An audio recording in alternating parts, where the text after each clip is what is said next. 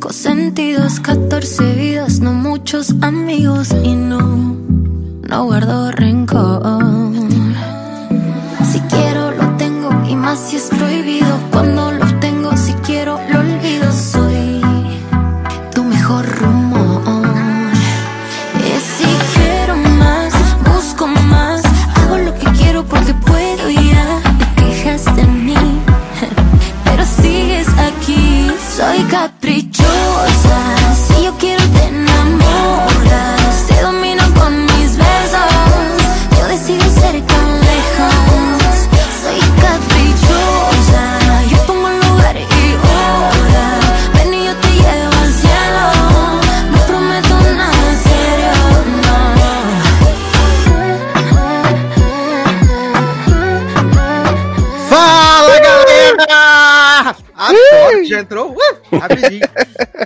Sejam bem-vindos a mais uma edição do LogadoCast. Eu sou do Sasser e tentaram me matar, mas não conseguiram. Quase faleci, mas estou vivo aqui para trazer mais entretenimento para vocês em mais um domingo, falando de coisas incríveis. Não. Sensacionais? Não. Interessantes? Não. Mas, Mas, com, mas com o nosso jeitinho, que é o que importa para as pessoas. nós falando de coisas, né? Ah, sempre. Coisas sempre vão existir. Agora, no caso, não tá existindo as coisas boas, né? Aí não tá rolando. É tudo fake news e coisa do, do, do tinhoso. Ah, eu discordo. Tá aí uma temporada maravilhosa do BBB que a gente não tá comentando e você, né? Fica aí, né? Nem você tá comentando, né?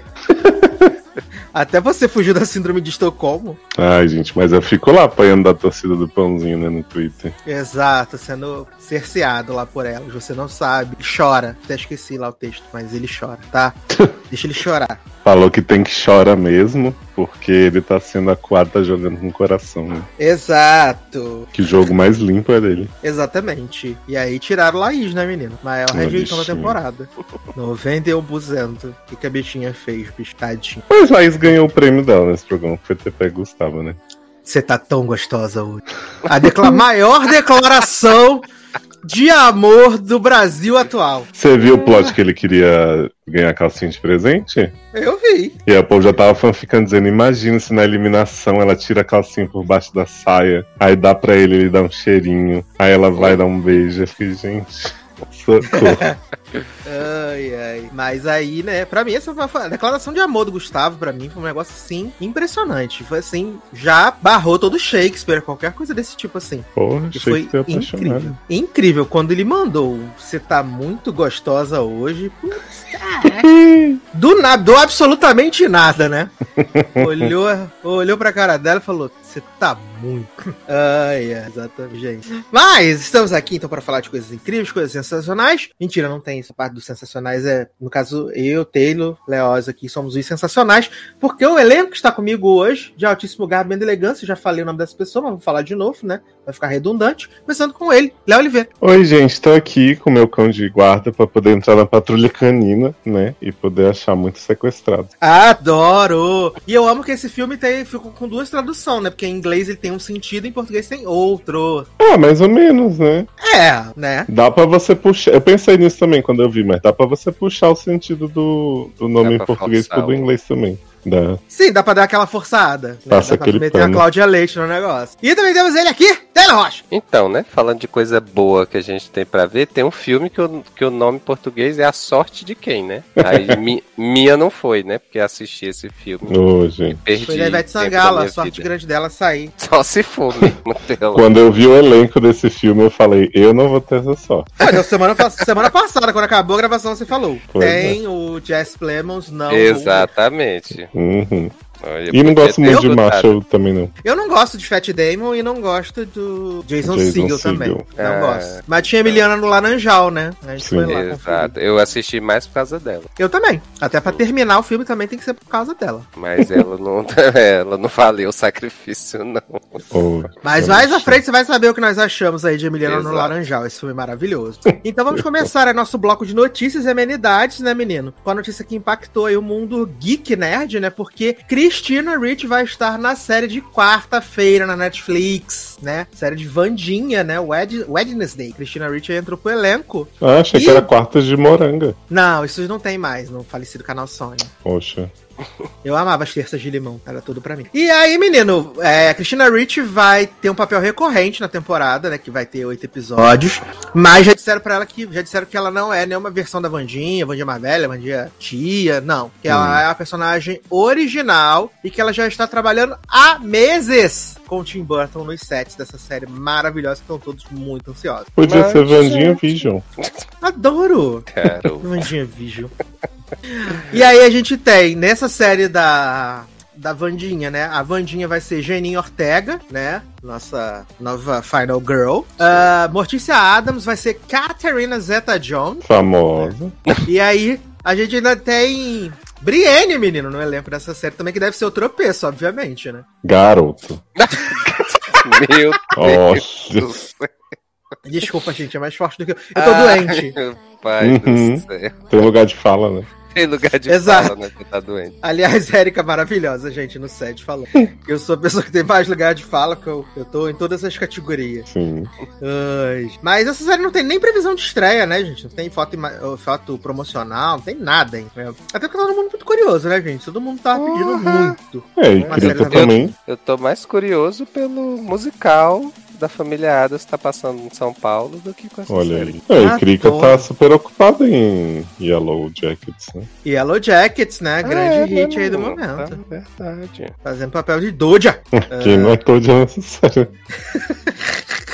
Doja Cat. Adoro. Chegando aí pro, Lollapalooza, né, menino? Né? Chegando aí, dizem pra cantar tcheca, balança essa perereca, né? Com o Day Dodge. Aham. Dizendo que vai vir aí o feat, Brasil. Menino, Assim, e, a. Ma- e a Miley quase não chega, né, menino? Exato, menino. Porque o raio pegou o avião da Miley, né, menino? E Olha. aí quase que fez ela não uma Wrecking Ball, né? Mas uma Fireball. Humor e piada. Olha. Podia ser uma Cannonball, né? Exato. Breakdown. Breakdown. Mas estão dizendo aí que Miley vai cantar com Aninha, né? Boys Don't Cry. No, no Olha, Lola, né? já que Aliás, Aninha Cry, aí, de parabéns aí com Envolver, né? Quinto lugar do Spotify Hum. Global. Maior Aninha. desafio. Eu nunca ouvi essa música até hoje. Como assim, João? Maria, jovem. Eu só, a última que eu ouvi dela foi Boys Don't Cry. Don't Cry. Mas eu vou chegar em Brasília, então, na caixinha com Envolver. Sim. Vai sair do avião com. Vou sair, vou fazer, fazer a dança no chão do aeroporto. Como que é Ah, o refrão? pô. Eu me envolvi com a pessoa errada. Você sabe tanto que eu estou sofrendo.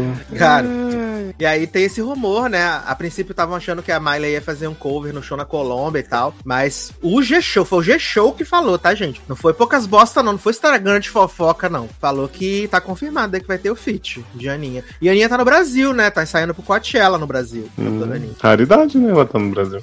Exato. Mas o maravilhoso é que a Aninha trouxe os dançarinos dos Estados Unidos pra poder fazer as coreografias aqui no Brasil. Adoro. Gente, porque os daqui não sabem dançar, não. Garoto, deve saber, né? Mas, Eu dei pegado os dançarinos da Katy Perry da Taylor Swift, né? Adoro! E essa semana ainda teve aí, né? A gente vai estar saindo esse programa no domingo, né? Não sei se vai sair, mas talvez saia domingo. Que ontem começou a grande turnê mundial aí de Juliette, né? Caminho. Mundial. Não, Bacana. mundial não, né?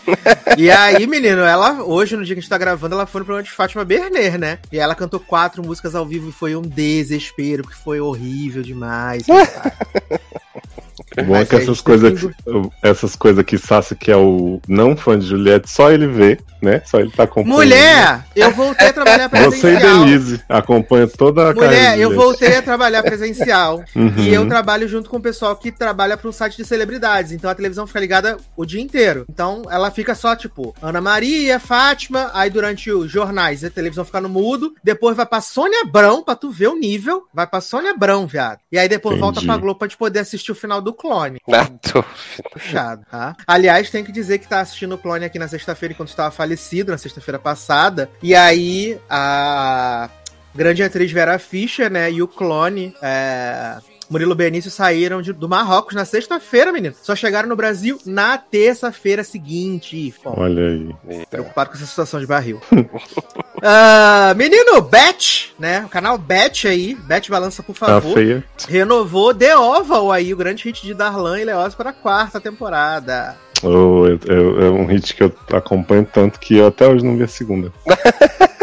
Essa semana acabou a terceira, né? Essa semana acabou a terceira. Não, o Henrique já tá com terceira vendo, comentando, uma loucura, mas eu realmente. Eu tenho esse pique, né, gente? Que eu não tô vendo mais nada. É o seu jeitinho, né? Ninguém tem que te julgar. Ninguém tem que te julgar. Ah, Netflix, a Netflix não, menina. A HBO renovou, é uma série que todo mundo ama, se rasga inteiro, tira pelo do cu com pinça. Mas eu já vi, assim, duas pessoas assistindo, que é My Brilliant Friend. Foi renovada aí pra quarta e última temporada. Ah, as pessoas dizem que é muito boa, uma série da menina lá na Itália. É, o povo fala que é maravilhosa, que é incrível, uma das séries mais bem feitas na história do universo, do planeta, da existência. Então, assim, sucesso demais. Ah, pra alegria de Leózio e Zanon, And Just Like That, renovada para a segunda temporada. Ai, Ela. HBO Max, meus amigos. Como é bom sofrer, né? Eu, eu Ai. só boto o emoticon do palhaço em relação a essa série, porque realmente tô aí pra. pra Será que agora. Charlotte vem, né? Charlotte não, Samantha vem? Vem, vem sim. Vai ter o reencontro a Kim Catral, grande hit. Vamos botar a Hilary Duff fazer ela. Aliás, viu o que- final de How I Met Your Father, viu? Quem interessar, aposta. Com o Robinzinha, Uhum. Singing the Shower. É, Robinzinha, ganha, Robinzinha ganhou o Performer of the Week, né, viado? Fiquei como? Me tremendo inteiro. Por causa desse episódio? Aham. Gente, fez nada, pobre mesmo, velho. Ah, para os fãs aí, né, de Gracie e Frank, os 12 episódios finais ganharam data de estreia, né, menino? 29 de abril vão ser aí liberados os últimos episódios da da temporada, né? Que teve quatro episódios no ano passado e agora os 12 episódios finais aí da série das vovozinha também aí renovada. Ô, ô Léo, você acha que Doutora Kelly vai voltar pra, pra Just Like That? Ah, claramente, personagem tão querida. Tão amada, né? E todo mundo quer saber a continuidade do romance dela com Miranda na Califórnia. Porra! O sonho, né? O Brasil dorme e acorda pensando nisso. Sim. E tem que saber pra. Ela tem que continuar pra explicar pras pessoas o que é, que é podcast, né? Ah, é Se bem que agora a Carrie partiu pra carreira solo, né? É verdade, criou o seu próprio podcast, né? Sim, Sex and the Carrie City. Cast. Ah, menino, quem tá aí pra arrumar um job de novo, né? Na mesma empresa, Misha Collins, né? Tá aí de conversinhas com a dona CW pra poder entrar aí pro piloto de Gotham Knights no papel de Harvey Dent. O grande papel é que já foi de Tommy Lee Jones, já foi de Aaron Eckhart. Não, peraí, E eu agora? perdi. Ele vai ser quem? O Harvey Dent, duas, caras. Hum. Two Faces. Ah, Gente, É uma galhofa esses papéis de Batman mesmo, né? Qualquer um vai Demais. ficar doido, doidinho. Ai, meu pai do céu. Menino, temos aqui a nova. O novo contraponto de Otávia Spencer em Truth Be Told, terceira temporada, né, menino? Depois aí de Aaron Paul na primeira temporada, Kate Hudson na terceira, na segunda. Agora, Gabrielle Union vai estar na terceira temporada. A rival de Otávia Spencer, que é. Agora eu vejo a série. Agora você vai, agora você vai começar a assistir, né? Podia ser Gabriele da Xena, né? Adoro! Queria. Ah, isso é Ainda bem mais se ela desse um cutuco em Octávia. Cara, Uma delícia que ia ser. Menino, semana passada falamos aí que o Skylar Astin tinha entrado aí pra série pra fazer o oposto de Vagina Davis, né? E Vagina Davis saiu do elenco da série! Gente, mas ela tem raiva dele? né? Deve ter. Deve ser Não gosta que ele canta melhor que ela. E aí Vagina Davis saiu do elenco e quem Ah. tá aí às portas, talvez, pode ser, ah, que vai ficar no lugar dela, Marcinha Gay Harden, né? Que também aceita qualquer coisa atualmente. Nossa. Nossa, gente. A única pessoa que poderia ser mais, né, mal cotada que, que Vagina Davis é Marcia Guerrada. Não, pode, pode pôr ainda Rebecca Gay Hart também. Puta que pariu! Mas acho que Rebeca ainda não dá pra fazer mãe, não. Oxe, claro que dá, garoto. Mas mãe de Skyla? Ah, mãe de Skyla não sei, mas dá um mãe de uns. Ah, acho que dá sim, né? Mãe de Skyla vai ficar parecendo aquela novela do Manuel Carlos, que a Julia Lemets era mãe da. A, como é que é? A Renata, não sei das quantas, era mãe da Julia umas bagulhas Pense assim. que Angelina Jolie já foi mãe de Colin Farrell. É verdade, né? Em Alexandre. Grande filme com Nossa. Jaredzinho, que a gente vai comentar hoje também. Nossa, que ódio de Jared Leto. Que ódio de Jared Leto, gente. Detesto esse ódio. Meninos, é isso de notícias que temos. Olha que simples, que é aconchegante. Só? Só, menino. Ai. Ah, E hoje nem temos notícias de esporte, assim, que as pessoas agradeceram semana passada. Nossa, as Né? pessoas piraram. Novo segmento. As pessoas ficaram assim, meu Deus, tudo que eu pedi era notícias sobre esporte.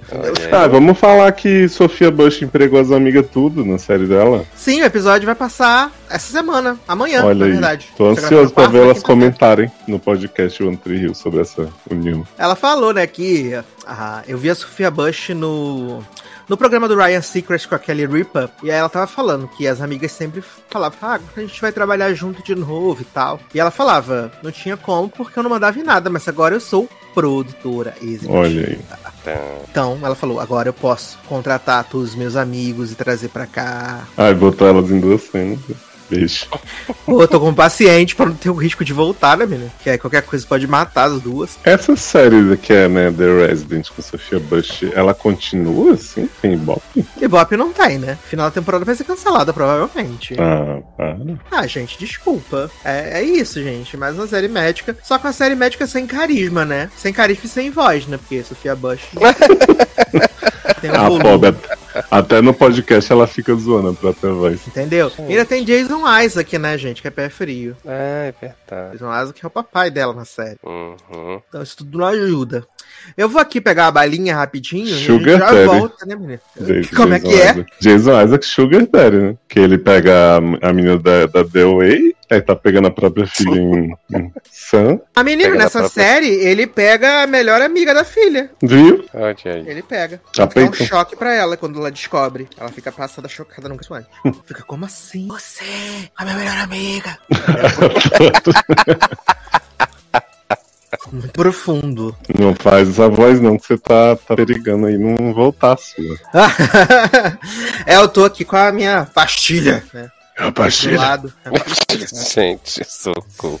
Que ponto chegamos do Brasil? Né? Ah, assisti 12 é demais, né, menino? Assisti o 12 é demais de 2022, né? Hum. Eu, assim, eu gosto muito do 12 é de- dos dois 12 é demais, do, De Tom do Ellen. Steve Martin. É, do Steve Martin, Tom Ellen, Hilary Duff, né? Um elenco de garbo e elegância, os gêmeos Escavo, né? Tinha Piper Perabo. Um filme Opa! com... Tinha Aston Kutcher, um filme com substância, né? Uhum. E era bem divertido. E aí, quando eu vi o trailer desse filme, eu falei, gente, vai ser uma bomba, assim, meteórica. Primeiro, Zac Braff, porque Zac Braff nunca teve graça, né, gente? Nossa, Zac Braff. Quanto Zac tempo Braff. que eu não ouvi falar nisso? Sei nem de quem se trata esse. É o Scrubs. O Scrubs, exato. Ah, tá. Eita porra. Ele nunca teve graça, né? Desde Scrubs. E aí, a esposa dele é a Gabrielle Union, né? Que vai fazer aí parzinho com o Otávio Spencer. Tá em Hum. tudo, hein? Tá Né? em todas. E aí eles tentam adaptar a história, né? Nessa história que eles, tipo, eles continuam sendo a família Baker, só que eles querem trabalhar essa questão da família multiétnica, né? Da família multirracial. Então ele é o cara branco, que já foi casado com uma mulher branca. Aí, enquanto ele era casado com essa mulher branca, eles adotaram os, o a- afilhado indi- indiano deles. Aí depois ele se separou, se casou com uma mulher negra, eles tiveram filhos mixigenados. Então eles querem trabalhar essa questão toda, né? Tem alguém não hétero? Hum, não. Não, então aí você tem um filme com 24 pessoas. Você quer falar de diversidade, todo mundo é hétero? Difícil. Né? Não tem. Sabe quem tá nesse filme que são, tipo, a- as vilãs do filme? Hum, As gêmeas das branquelas, aquelas que eram as gêmeas Vandergilt lá, as, as, as malvadas. Uhum. olha, gêmeas Elas estão elas estão trabalhando aqui em duplinha de novo. Aqui, elas são as vilãzinhas do filme, porque a família Baker tem uma uma lanchonete que só vende café da manhã, né? O café da manhã dos Baker. Aí eles estão passando por uma situação financeira meio complicada e tal, não sei o quê. E o, o Zach Braff faz um molho que, tipo, se você botar na comida ah, salgada, ele fica doce. Se você botar na comida doce, ele fica salgado. E coisas desse tipo assim, que Gente. aparentemente é um grande sucesso, todo mundo ama, não sei o que, todo mundo quer. Então ele decide se aventurar e tentar vender esse molho aí, né? Conseguir um investimento, Shark Tank e tal. Aí ele consegue, né, esse investimento. Um programa da Eliana. programa da Eliana, ideias à venda. E aí ele, eles conseguem se mudar pra uma mansão. Aí essa mansão é tipo um desses condomínios de classe, classe alta, né, dos Estados Unidos, é, em Calabasas, né? Calabasas lá que eles mudam. E aí mostra também a questão do preconceito, né? Porque a, a mulher branca vê os filhos dele que são negros e aí acham que são trombadinhas, que o prédio está sendo invadido, o, primo, o filho, o sobrinho Nossa, dele que, é que humor atual, hein? Não é? Exato. E aí, eles tentam abraçar essas coisas todas enquanto eles levantam essas questões familiares, né? Porque o Zac Braff começa a ficar muito tempo fora de casa, né? Porque tá nas reuniões, vendo lugares pra fazer franquias do restaurante. E a Gabrielle Union tá com as crianças lá, sozinha, não sei o quê, se sentindo abandonada e tal. E assim, é tudo tão sem graça, tão sem graça, tão desinteressante, que o filme, o filme ele, ele tem carisma negativo, assim. É, acho que eu dei nota 1,5 pra ele. Simplesmente porque tem aquela meninazinha que faz o clipe da Mariah Carey, que também fez a série do Mixed, né? Aquela a menininha que faz o a Santa Clara, Santa Mônica, alguma coisa assim. Eu acho ela muito fofa, só por isso mesmo, por ela, pelos, irmãozinhos assim mais jovens. E só por isso, porque o filme é um. Quem tá nesse filme também, Erika Christensen como a ex-mulher de Zac Braff. Ah, Que ela é... é- você sempre agrega, né? Desde Parenthood. Exato, e ela tem um papel assim super relevante de ela acorda todo dia, vai lá na casa do Zac Braff, ajuda a montar a lancheira das crianças, levar pra escola, busca as crianças nas, nos treinos. É, Casimiro, então. E aí no final ela ajuda, ela no final ela fica com um cara que tem, como é que é? Ela tem, ela casa com um cara que tem quatro papagaios. Ela- Aham, exato. É, aí aumentou a família, né, dos dois. Ah, E aí agora esse filme foi tão 16 é ruim. demais. esse filme foi tão ruim que eu acabei ele, eu tava doente, né? Eu fiquei mais doente. E aí, na sequência, eu assisti o 12 de mais um e o 12 de mais dois original, na sequência. Pra Eita, tirar o ranço. Exato. aí. Fui ver meu Steve Martinzinho. Sucesso. Hilary Duffzinha, Pepe Perabo, maravilhosa. Mas é lamentável esse filme. Lamentável. Disney, pare de fazer esses remakes, pelo amor de Deus. Ninguém quer. Aí falou Disney, achei que tava passando recado pra turma de Arthur. Não, você, você, você é muito julgado se você estiver passando recado pra mulher. Eu também vi, menino, um reality na Netflix, aí nessas minhas madrugadas sem dormir, que estreou, e aí, tipo, eu tinha visto aqueles aqueles snippetzinhos que aparecem na Netflix, né, e tal. Ah, e eu achei que ia ser interessante, porque eu gosto dessas coisas de competição de doce, de bolo e tal. Que era um. Isso é um bolo, né? Que é Ah, eu vi a chamadinha na Netflix também. de bolos ultra realistas, né? Tem a competição pra você descobrir se o bolo é Uhum. real ou não e tal, não sei o quê. Eu não aguentei assistir 15 minutos do programa, que eu achei bem ruim. Eu, eu, pela chamada, eu achei o apresentador ruim. Ele é Ai, muito chato. Nossa. Ele é muito chato, os, co- os cozinheiros são chatos, e as celebridades que vão lá descobrir, elas só aparecem na última parte do programa, Gente. né? Que elas vão tentar, é, elas vão tentar descobrir o que é bolo e o que não é. Eu achei assim, furadíssimo Netflix. Você já foi melhor. melhor. Ai, gente, tem que parar com essa fixação de bolo, né? Exato, tem que parar. É porque eu não tava podendo comer bolo, né, menino? Aí eu Aí tava lá passando bolo. vontade. Nem Exato, bateu um bolo, "Não, né? Garoto não, não, não- Nem isso dava pra fazer, menino. Tava morto, Viu falecido. Tava falecido, nem isso deu pra fazer. Difícil a vida do crente, né? Né? Mas assim, difícil também foi assistir. Mentira, não foi nem, nem- Não foi nem tão, mas foi. Não vou dizer que foi ruim, né? Também não foi tão bom assim. Que é a nova série da DC Comics para HBO Max. Né? Eita. Que é DMZ, a série que é produzida, e pelo menos o primeiro episódio é dirigido pela Ava DuVernay. Então, automaticamente, as pessoas já acham que você tem que se ajoelhar e achar Uhum. a oitava maravilha do mundo, coisa mais incrível já feita e tal. E aí eles fizeram a adaptação desses quadrinhos, uma minissérie em quatro episódios. Os quatro episódios já estão dis- disponíveis na HBO Max. Ah, protagonizado por Rosário Dawson, que tá especialista em fazer papéis médicos, né? Ou enfermeiras ou Sim. médicas. Tá craque. Além disso, tem John Leguizamo. É o John Leguizamo? Não, né? É o Menino. Benjamin é, Bratt. É, exato. Benjamin Bratt, lembrei dele por causa do Miss Pat. Ah, Benjamin Bratt, né? Ah, temos Mamie Gummer, né? Uma das filhas de Meryl, que grande É. ícone também. Temos só no primeiro episódio, né? Garota respeita a falecida.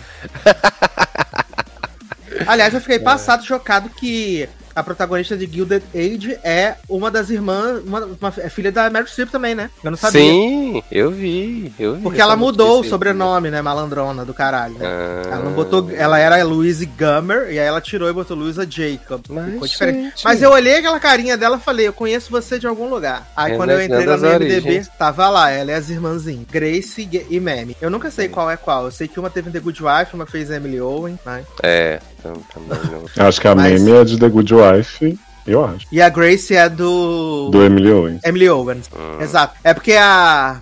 A Grace é que tem um olhão mais assim, mais aberto, mais expressivo. E a, a Grace, ela é mais, mais retraída. Se não for também, foda-se, né, gente? não vai mudar o dia de ninguém, né? Se a Mary Streep te souber qual das filhas é cada uma, já tá. Já tá Show. ótimo. Exato.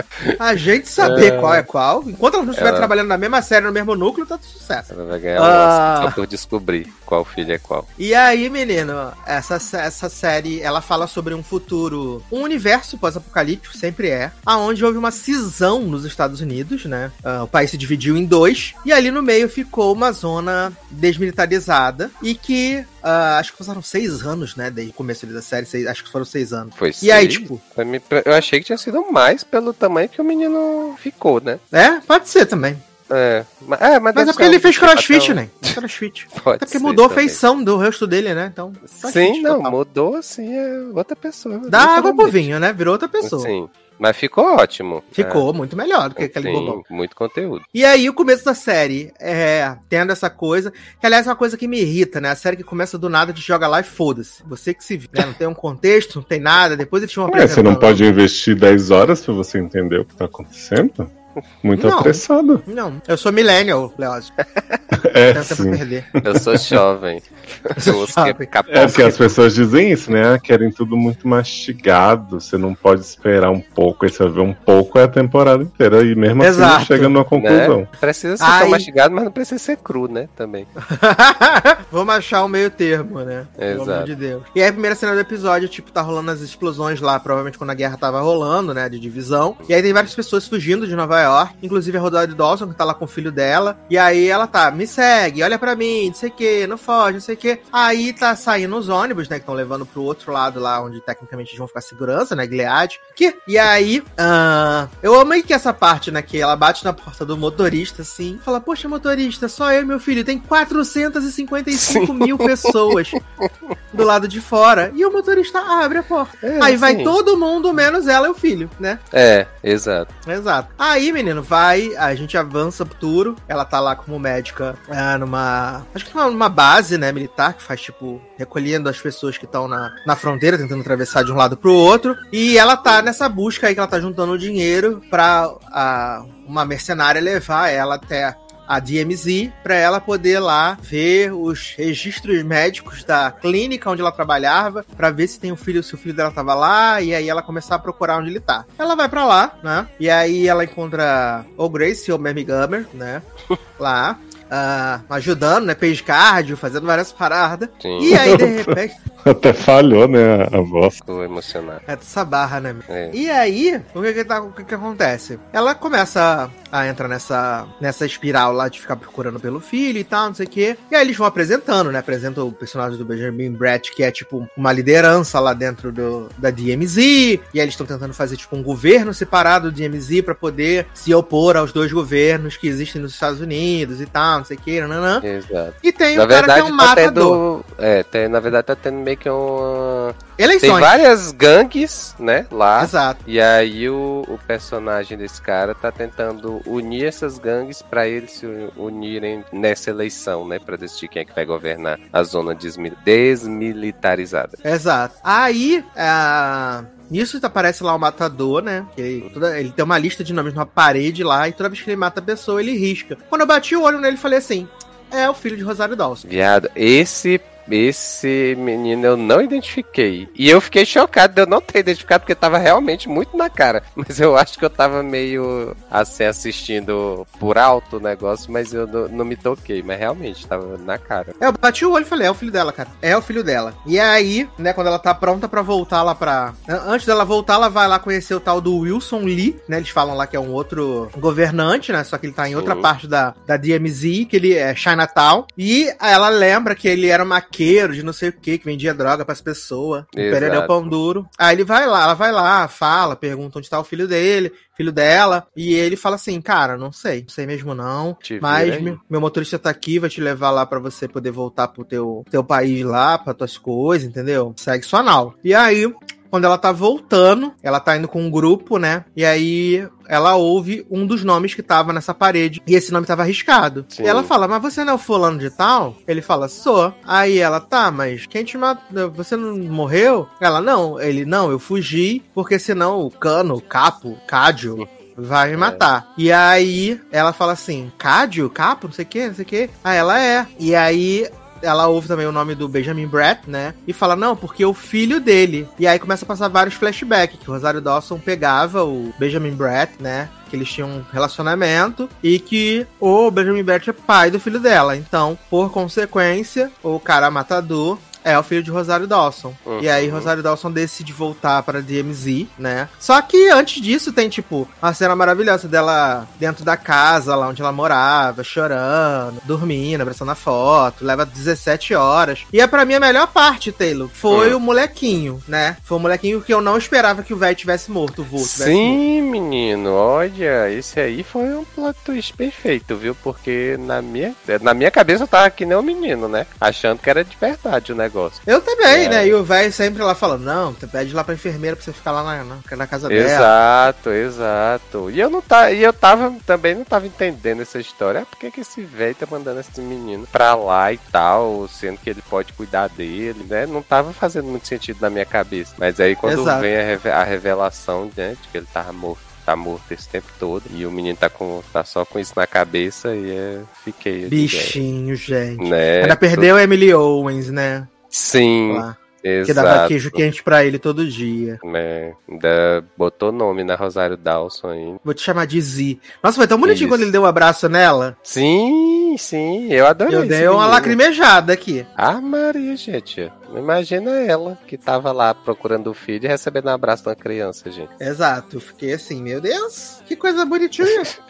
que coisa bonitinha. E aí eu acho que agora eles vão se juntar aí, né? Ela vai, ele vai acabar entrando no, na tour, né, menino? Sim, com certeza, com certeza. Porque ele ela vai, vai lá sempre, do- né? Também. Ele vai lá sempre, exato. É, exato. Uma hora ele descobre que a, a, a Gamer lá morreu e aí ele vai, vai se juntar com ela. E só sobrou o Rosarião. Sim, exato. Mas e aí, Taylor, o que mais você gostou dessa série? Cara, assim, eu. eu apesar da duração, né, de- do episódio ser uma hora, é, mas assim, eu achei interessante, sabe? Assim, a, a história da, da questão da zona é, ser militar e tudo mais, e como tá organizada, como ela tá organizada internamente, né? Então, assim, achei interessante. é, gostei da, da Rosário, gostei do menino, até da Gamer também eu gostei, apesar dela já ter morrido no primeiro episódio. Eu queria que ela tivesse ficado viva. Sim, com certeza, né? Até mesmo porque ela levou um tiro por culpa da Rosário Dawson, né? Nossa, que ódio. Mas se bem que depois veio a mercenária, né, viado? É, também.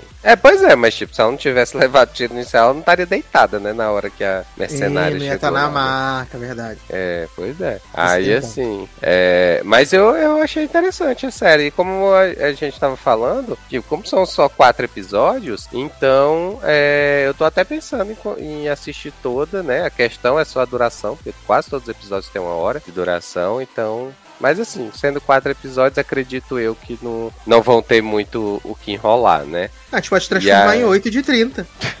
É, pode ser também. Ai, ai. Mas assim, achei, achei interessante, achei esses plots interessantes, apesar de como tu falou, né? Algumas coisas já dava pra sacar é, à medida que você vê, tipo o filho dela, é, que ela é, se pegava lá com o Parco, que é ele lá que tá se candidatando a, presi a presidente, governador daquela área ali, tal, que também já dava pra ter uma ideia. Então assim, achei bacana esses, esses plots twist que tentaram colocar e tudo mais. Acho que é uma Uhum. série boa, assim. Eu acho que, que nesse primeiro episódio você já vê que o episódio não precisava ter uma hora, né? Então, assim, talvez nos outros é, a gente tenha essa mesma sensação. Mas, né, é, sendo curtinha, acho que dá pra assistir tudo sem sofrer. Ai, oremos, né? Porque senão vai ficar com Deus, gente, mesmo com quatro episódios. Ah, com certeza. Aí, Simples assim. ultimamente não temos tempo pra isso, não. Até parece que só você vai largar uma coisa de quatro episódios, vê as coisas de oito, sofrendo. Garoto, me respeita, sua vida é Nicolete. Uhum. E até o Ruba, Rodapé lá, sei lá, Ruby Rosa, tá? Para. Sem graça. Ah, seguindo aqui em coisas que a gente só viu e não vai ver nunca mais, né, menino? Vamos falar de We Crashed, nova minissérie, né, da Apple TV Plus. Como Com- assim, gente? Vou ver toda a série boa dessa. Ah, então eu aguardo o final da temporada, com certeza. Série dinâmica. Série protagonizada aí por Jared Leto, né, e Anne Hathaway, né. Nossa, Anne Hathaway, é, assim, eu gosto muito da Anne Hathaway, né? Sempre gostei. Peguei um ranço com essa personagem que eu acho que nunca mais vai passar. Essa personagem é difícil. Não Mas consigo olhar pra cara são dela. muito difíceis. Muito. Muito. E é a história real, né? Do ascensão e queda dos criadores do We Work. Work. Exato. Esse esquema de co-work de escritórios, né? Co-working com imóveis é, terceirizados, né, menina? Loucura. Uma loucura. E aí, esse primeiro episódio de uma hora e um, né? Ele começa ali em 2019, quando o board tá pra remover o Jared Leto e a Anne Hathaway do, do comando da empresa, né? Que vai dar merda, né? Vai dar muita merda. E aí a gente vê que eles já eles são super excêntricos, né? Hathaway fala com...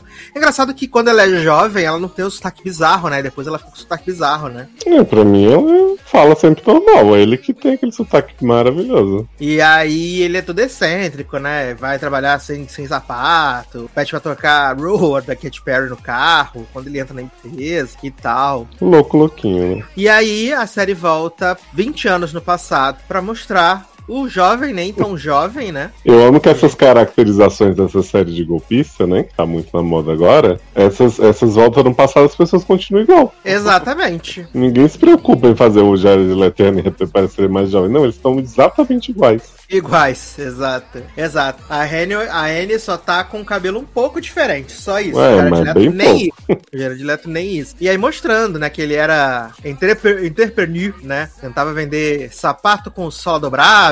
Ah, O que mais que era? Ah, a calça do bebê com joelheira, né? E aí ele tenta vender também pro cara lá durante a apresentação da faculdade. O. que é o nome? Alguma coisa living, né? Que era tipo um albergue, né? Que as pessoas iam morar, pagar e ter que fazer tudo, né? Por cima. Uhum. É o Coulter da época, né? Exato. E aí, mostra lá ele nessas tentativas aí e tal, não sei o que, nananã. E mostra que ele é uma pessoa de caráter duvidoso, né? Tipo, ele encontra com um cara no elevador, o cara tá com Ah. comida tailandesa. Aí ele fala, pô, quer ir lá na minha casa? Minha irmã é modelo, não sei o que. Aí ele, ah, eu não, eu tenho cerveja, você leva comida. Aí, tipo, ele toma, o cara chega lá na casa dele, não tem a cerveja, ele manda o cara pegar a cerveja na casa do, do cara, pegar molho shoyu. Eu acho que o caráter dele não é duvidoso, não. É certo que é ruim mesmo. Algo, algo não está certo, né, Leose? E não, aí. tá tudo errado, já diria a cantora no humanista. E aí ele ainda conhece Anne Hathaway numa festa que ele tá dando lá numa terraça do prédio, né? E aí esse homem começa a perseguir essa mulher, que essa mulher é desesperador.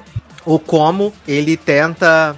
Ele fica em cima dela. É assim, desesperador, de verdade, né? Acho que naquela época não devia ter ordem de restrição, né? Porque se eu fosse ela, eu tinha arrumado algumas pra ele. É, o negócio é que ela também não é sã, né? Então dá certo.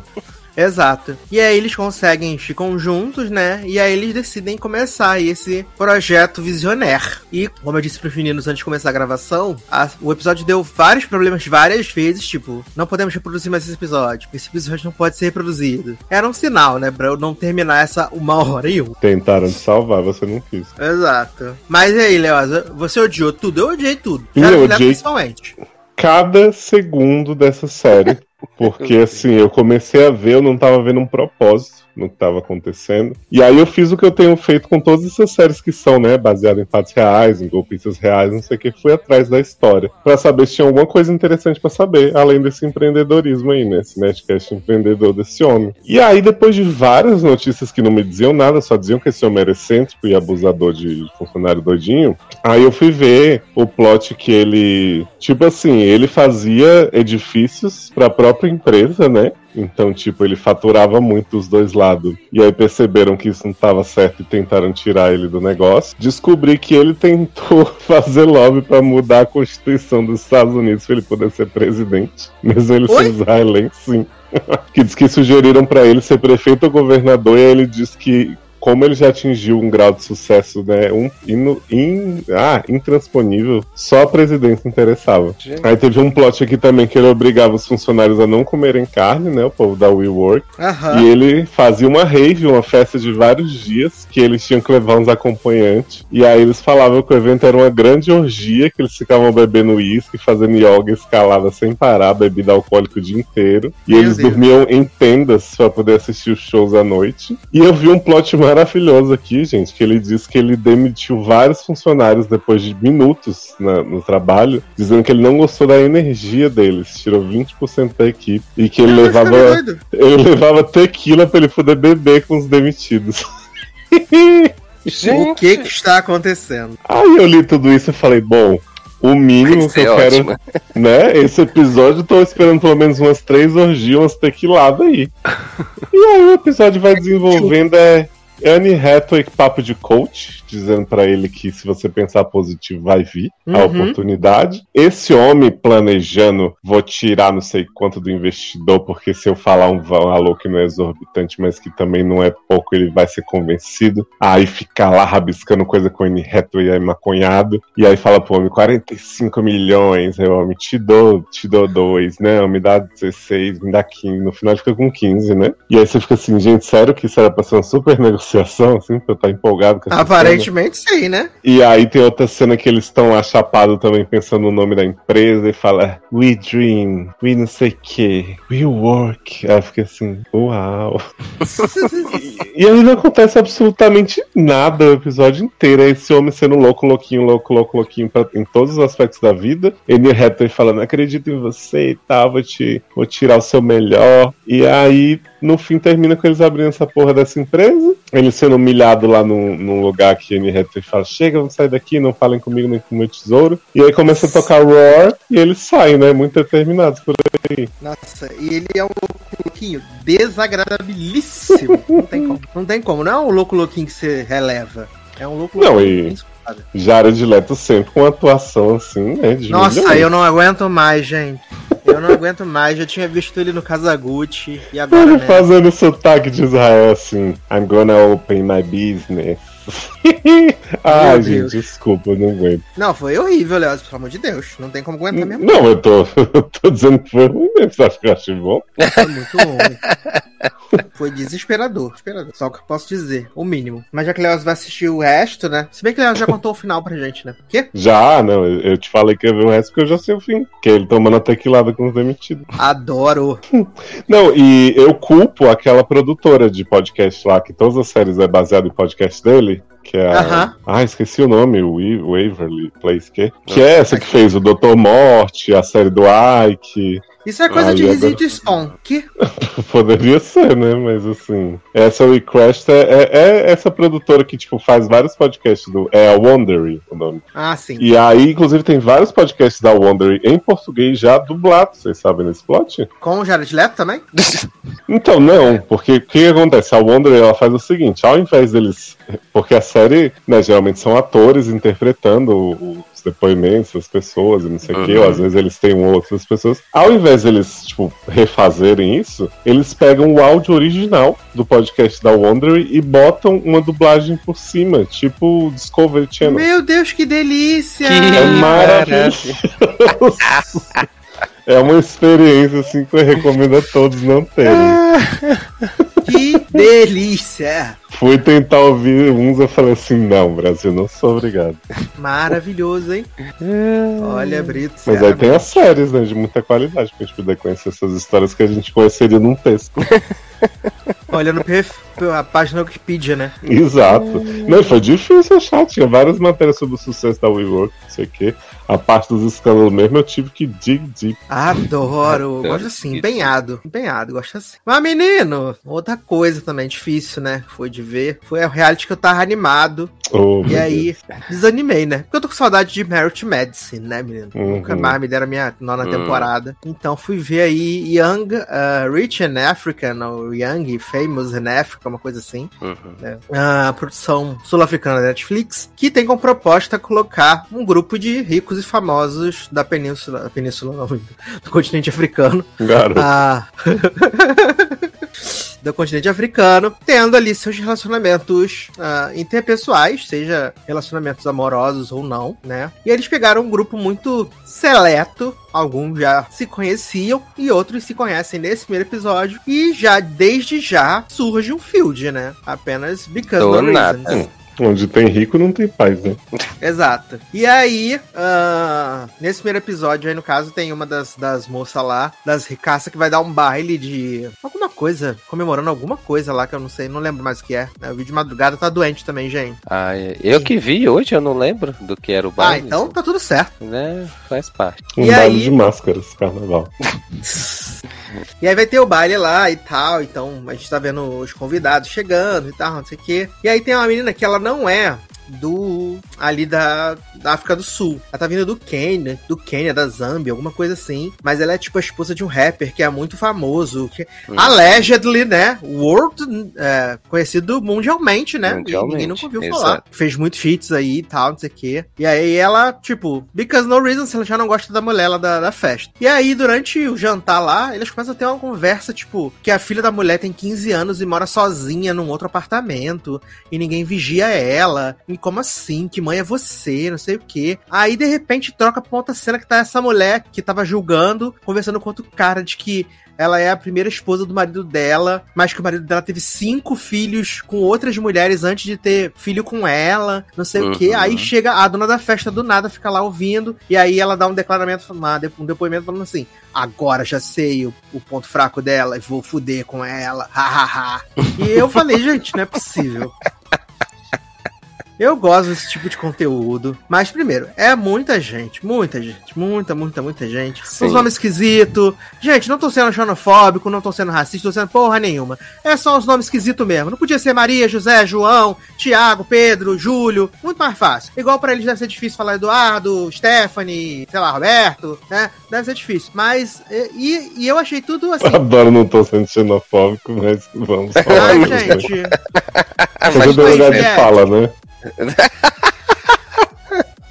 Ah, gente, é um nome difícil. É igual dizer que os nomes dos personagens nas séries coreanas, chinesas é fácil, gente. Não é. Desculpa, não é fácil. Mas, é, mas eu acho que, que o problema nem é só essa questão dos nomes em si, mas eu acho que é porque os. E são as muitos, é, muitos, é, um elenco muito grande. Sim, e são mal apresentados, sabe? Então, assim, Aham. Aparece uma aqui, aí é, aparece ela falando que tá com não sei quem, com um cara e tal, não sei o que. Do nada já corta pro, pra outra pessoa, e aí, assim, é, aí essa pessoa conhece a fulana de tal, aí já muda pra fulana de tal e tal. Então, assim, fica um negócio muito saltado que não dá nem tempo de você fixar quem é quem. É, aí tem história. a amiga da amiga que vai visitar lá o hotel enquanto estão arrumando. Exato, É. exato. É muito estranho. E assim, eu gosto desse tipo de reality. Eu sei que, tipo, tem muita coisa armada e marcada. Mas, tipo, ele tá muito, muito, muito na cara. Principalmente dessa parte aí do, do desconforto entre eles sobre modo de criação de filho e tal. E, ai, vou destruir ela. Acabei de descobrir o segredo dela. Menina, tu conheceu essa mulher tem três segundos. Para de ser doida. Sim, Exato. Por que- por que tu quer destruir raio? ela? Não faz nem sentido. Exato. Mas fala aí, Nen, o que, que você achou aí das suas impressões? Pra mim foi uma bostinha. Ah, não, jovem, assim, eu tava. A... Primeiro, assim, né? Ao contrário de ti, eu não sou esses fãs desse tipo de, de programa, né? Então, assim, é, se não tivesse na pauta, provavelmente eu não veria. Então, assim, eu fui. Eu já fui com pouca expectativa, sabe? Mas aí Uhum. eu digo, não, beleza, vamos lá. Aí você começa a ver é, vários homenzinhos e várias é, mulherzinhas ricas lá da, de vários países da África que estão indo pra Johannesburgo, na África do Sul. E aí, é, aí eles falam que, né, que Johannesburgo é onde concentra, tem uma parte lá que concentra muita renda. Então, assim, é, aí tem. é, é, até lá no baile tem uma conversa é, entre as duas mulheres, que é a mulher lá que tá dando o baile. Ela diz: Ah, porque minha filha, ela já tem. Acho que é 15 anos, ano, 15 anos. 15 anos e tal, e ela já tem um apartamento, ela mora sozinha e tal, né? É perto da, da minha, do meu apartamento e tal, acho que é no mesmo prédio, mas ela já mora sozinha e tal, porque a gente acha que ela tem que ter essa independência, PPP, não sei o quê. E a outra mulher lá fica lá dizendo, ela né, é uma doida, né? Porque a filha com 15 anos não tem idade pra isso, né? Mas enfim, então assim, aí tem uma, uma apresentação porca de personagens, assim, porque eu, sinceramente, acho que eu consegui gravar um dois no máximo, mas o assim, tem muita gente e num primeiro episódio que você não conhece quase ninguém. Aí, como o Sassi falou, tem essas situações assim forçadas, né? Que você vê claramente não faz o menor sentido. Uma, uma rixa ali no primeiro episódio, sendo que o povo acabou de se conhecer, é, ou acabou de se ver. Aí tem essa questão desses diálogos assim, tipo, ah, porque a filha dela tem 15 anos, tem um apartamento, não, ela é doida e não sei o que, não, prefiro sair da mesa, vou para outro canto ali que eu não quero mais ouvir essa conversa. E aí o cara vai junto. Então, assim, né? Situações totalmente aleatórias no episódio. Eu acho que. que ele, eu acho que na tentativa de fazer o programa ser dinâmico, eles, eles tornaram dinâmico demais a ponto que assim a gente não se importa. A ponto tá de ficar confuso. É, porque fica confuso, a gente não consegue se importar ali com ninguém, né? Então uhum. ficou bem complicado por esse primeiro São 40 minutos, mas são 40 minutos bem complicados. Exatamente, exato. Matheus vai assistir o resto conta pra gente. Aham. Aguarda aí, gente. Vem aí. Vem aí 2023. Enquanto eu assisto o E-Crash, ele vai estar assistindo esse. É, exato. exato. E aí depois os dois vão assistir Slash. Menino, esqueceu de falar uma notícia muito importante no nosso bloco de notícias. CW renovou aí séries, né, para nova temporada. Ah, né? Olha! A gente falou, né, tu falou isso em algum podcast, né, de que tava estranho. No passado. A, foi no último, né, que a CW foi. não tinha dado notícia ainda. Exato, e aí renovou Superman Lois, The Flash, Riverdale, Nancy Drew, All American, Kung Fu e Walker para novas temporadas, né? Yeah. Riverdale, sétima temporada. Flash, eu fiquei preocupado por temporada. Dynasty, porque não foi renovada. Pois é, tô precisando da sétima temporada aí. Fiquei preocupado. É a venda da cidade. Dynasty vai pra sétima também? Acho que tá na Qual? quinta, né? Qual? Dynasty. Dinastia. Dinastia tá na quinta. Ah, tá. Tá na quinta já. Uh, além disso, disseram que estão produzindo aí os pilotos, né? Os spin-offs de Walker, né? Que vai ser o Walker Independence. E o novo spin-off de Supernatural, né? The Winchesters. Olha, tá aí uma instituição que tentou, viu? Supernet já teve uns três spin-offs que não saíram. Ave Maria. Exato, nenhum spin-off aprovado. Mas então vamos falar, Eleosa, então, de Sex Appeal, no filme aí do Star Plus, Fit Hulu, Hulu Fit Star Plus, né? Nova comedinha romântica, uhum. tecnológica uhum. e com atores sem carisma também em minha opinião, obviamente. E aí queria que o Leoz contasse pra gente a sinopse desse filme maravilhoso, incrível. Aguarda eu comer minha bolachinha ele. Não tava preparado, pronto.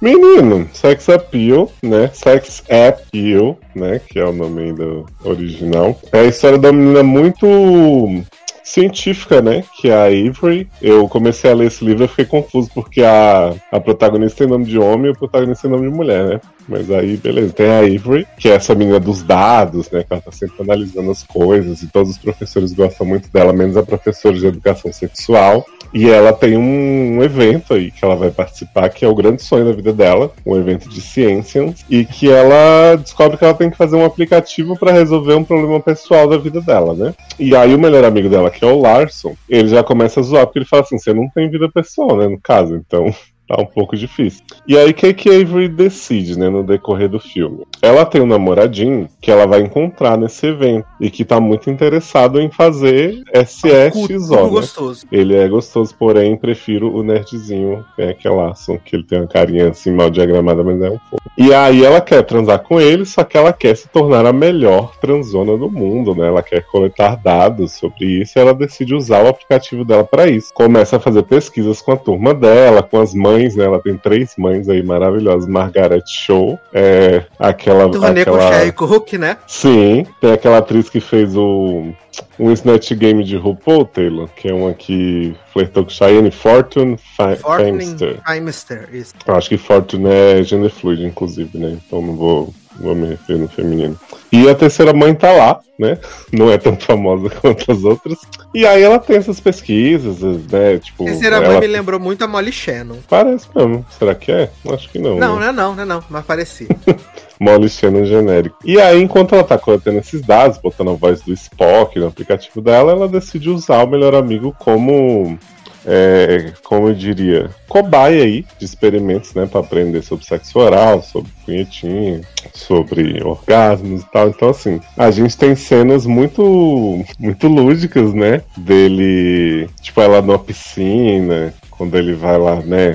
Ela tá lá fazendo o hand job nele. Aí quando ele vai chupar ela, tem tipo ele numa coisa de mineração, tocando as paredinhas rosas assim do lugar. E ela dizendo, ah, mas pra cá. E ele andando pelo lugar assim. Eles vão botando as relações entre os dois muito com, com essas, essas alegorias, assim, né? E achei bem divertida essa parte. Mas uma coisa que o Sassi falou que me pega nesse filme assim é que a Avery, ela é uma protagonista muito difícil de torcer né? Porque ela passa o filme inteiro nessa obsessão que você vê que, que ela tá errada e ela fica empatando a foda do amigo, né? O amigo é apaixonado por outra menina que é igual a ela. Fica o filme inteiro tentando falar com a menina. E ela fica só jogando sal na, na história do menino. Então, assim, fiquei bastante frustrado com essa parte. Tanto que o filme começa a perder o, o, o sentido para mim, né? O sorvete perde sentido quando o Avery começa a ser um escroto com o amigo dela por nada. Quando já vai pra, pra parte do, do evento. Acordei você é escrota. Foi isso que ela pensou. Basicamente. Mas eu tenho que aplaudir aqui que o final do filme é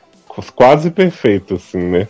Que é bem diferente do que a gente espera dessa história, então fiquei satisfeito. Exato. Eu gosto do, do final do filme e eu gosto do, das interações com os coadjuvantes. Para mim, o momento mais engraçado do filme é na aula de matemática, que ela tá lá coletando os dados, e aí tá a irmã de padeiro da padeirinha bonita falando, o menino gay, os virgão, né? O outro menininho, a menina lá da cheerleader, eles estão falando várias paradas, e aí, tipo, a menina fala assim: Não, quer ver? Eu consigo ter um orgasmo sozinha aqui. E aí ela começa lá. A menina não, né? A Vec tá na aula com ele. Aí elas começam a falar, tipo, de vetor, de não sei o que, pra professora. A professora começa a desenhar no quadro. É muito louco. Eu achei um filme legal, assim, nessa questão de sexo né, sob um outro olhar. Mas eu acho que é um filme com cara de velho, assim. Não sei se nenhum adolescente hoje em dia se identificaria com a abordagem, não, sabe? Aham. Porque eu acho que É um filme gente dos no... anos 2000. É, ou antes, assim. Porque, sei lá, a gente tem adolescente da idade dessa menina hoje fazendo dança sensual no TikTok e esse, e esse povo dessa escola tá, tipo, super. Bem que tem uns personagens que vão contra, né? Tipo, tem a, a cheerleader que todo mundo acha que tá super transando, não sei o que, ela fala que não. Aí tem a outra que é experientona e tal, que você não esperaria, mas Pérez no geral. Jackson, né? Sempre. Jackson. Mesmo papel é. sempre. Mas o, a inocência deles, pra mim, não casa com essa geração. Achei bastante esquisito. Geração TikTok, né? Sim. Mas gosto que no final Avery e Laço não ficam juntos e Laço vai pegar a outra menina, finalmente. Vai pegar a Avery 2, né? Sim. Ô, gente, fiquei com tanta dó desse menino, que ele é tão escrotizado. Bichinho que levar pra casa. Ah, é, faria uns experimentos ali que a Avery fez com ele, né? Lançar o foguete da NASA. Ai, gente, maravilhosa aquela cena do foguete. E tem hora que, tipo, sai o líquido assim e ela vira a cara, tipo, como se estivesse fugindo. Aham. A gente tá falando de uma cena de foguete, viu, gente? Não é nada sexual, não. Claro que não. Aqui a gente não fala nada sexual. E é engraçado que o Henrique até falou assim que, tipo, ah, não, não tem nada de muito novo, porque, tipo, em O Maluco no Pedaço tem uma cena do Carlson com essa história do foguete, né? Eu Uhum. acho que em Jane the Virgin também eles fazem a primeira vez ela com o Michael, é aquela história do povo na piscina e pulando e não sei o que e tal, e fogos no céu. Então, assim, acho que eles pegam várias coisas, várias alegorias que já foram usadas, mas eu acho que funciona bastante bem no filme, sabe? Pro que eles estão contando ali. Sempre tudo muito lúdico, né? Sim. Acho que Muito essas são as bem. melhores partes do filme. Essa fantasia. Exato, vida devolva minhas fantasias. Mas eu acho a, a Avery muito difícil de gostar, então, pra mim o filme já perde ali. Se eu não consigo torcer, me importar Uhum. com, com a jornada da protagonista, pra mim já deu ruim, entendeu? Porque por mais que o menino lazinho, feiozinho, apareça, acaba que, tipo, o foco muito nela, sabe? Nessas Sim. neuras dela e É tal. porque a hora que ela vai ter a lição, a virada, não sei o que, já é o fim do filme, né? Então, tipo, não tem nem como você, tipo, falar assim, Exato. ah, não, ela começa bem chata, mas ela tem uma virada. É, é fogo. É, um- é um filme que tinha potencial, mas se perdeu-se. Uhum, o personagem. Exato. Assim como no filme da Netflix aí, né? Com Jess Plemons, Emily Paris, né? Na verdade, Emily lá no Laranjal agora. e como é que é o nome do homem, gente? Que Josh, Josh Jason Segel. Jason Segel, exato. A única coisa que eu gostei do Jason Segel foi o Dispatchers from Elsewhere, né? Porque o resto não consigo Ah, gostar dele em nada. Ah, você não gostou de Sex Tape? Não. um filme maravilhoso dele com Cameron Diaz. Pelo amor de Deus. Não gostou de Realmente Chamada? Nunca nem assisti Your Mother, né? Garoto. Assisti o último episódio. pra, rir, pra rir das pessoas. E aí, menino, esse filme ele é um filme de su suspense, né? Ele é muito moderno, muito cult, então ele é suspense, né? Suspense é suspense, né? Que a gente começa ali vendo uma sequência de fucking seis minutos, sem nenhum diálogo, com o Jason Segel sentado na cadeira, sentado na piscina, tomando suco de laranja, chupando a laranja, mijando no banheiro. Primeiro nós Né? temos dois minutos do da, mostrando a porta da casa enquanto vai passando os créditos do filme. Aham, exatamente. E aí fica nessa, nessa, nessa, nessa, nessa, nessa. Aí a gente vê que ele. Joga o copo fora, e aí ele começa a procurar dentro da casa coisas de valor pra roubar, né? Dinheiro, joias e tal. E aí, quando ele tá pra sair, chega o casal, Jess Plimons e, né, Lily Collins. Chegam lá, o Sim. casal apaixonado. E aí ele não sai. Ele não sai, ele fica na casa. Aí, quando ele vai tentar sair, ele é visto pela Lily Collins. Aí acaba que tudo se torna muito maior do que deveria, né? É, primeiro vale destacar que assim, a sinopse da Netflix vende esse filme como um super suspense, né? Aham. E aí, quando você vai ver uma coisa que não existe nesse filme, é suspense, né? Porque a, a Netflix coloca aqui: um homem invade a casa de férias de um bilionário, mas o plano dá errado depois que o magnata e a esposa chegam de repente para curtir o, o lugar, né? Então você já pensa que vai ter uma ameaça, um negócio mais assim e tal. Só que, pelo menos 90% do filme é uma comédia do que um suspense nessa história. Uma comédia sem graça, né? Depois. Sim, exato, vale ressaltar. Aí ele acaba fingindo que tá fazendo a Emily, a Lily Collins de refém. A Jess Plemons tá lá, não sei o que. Aí pergunta o que, que ele quer, nananã. E aí fala que vai dar mais dinheiro, procura lá na casa dinheiro escondido, dá pra ele. Aí ele pergunta: se tem uma arma aqui? Não, não tem. Tá mentindo pra mim? Não, não tô. Tem câmera? Não tem. Isso aqui. Aí ele vai embora, tranca ele lá na sauna, vai embora. E quando ele chega no carro pra ir embora, ele fica derrotado câmera em frente ao carro dele. E ele decide voltar. Quando ele volta, o, pessoal- o casal já saiu de dentro da sauna, né? Uhum. Um negócio que era pra ser super difícil, porque. A, ele grande barricada, o né? casal na sala e ele faz uma barricada na porta, que é pra eles não conseguirem sair. Mas, tipo, 10 minutos que ele foi pro carro e voltou, o povo já. Né?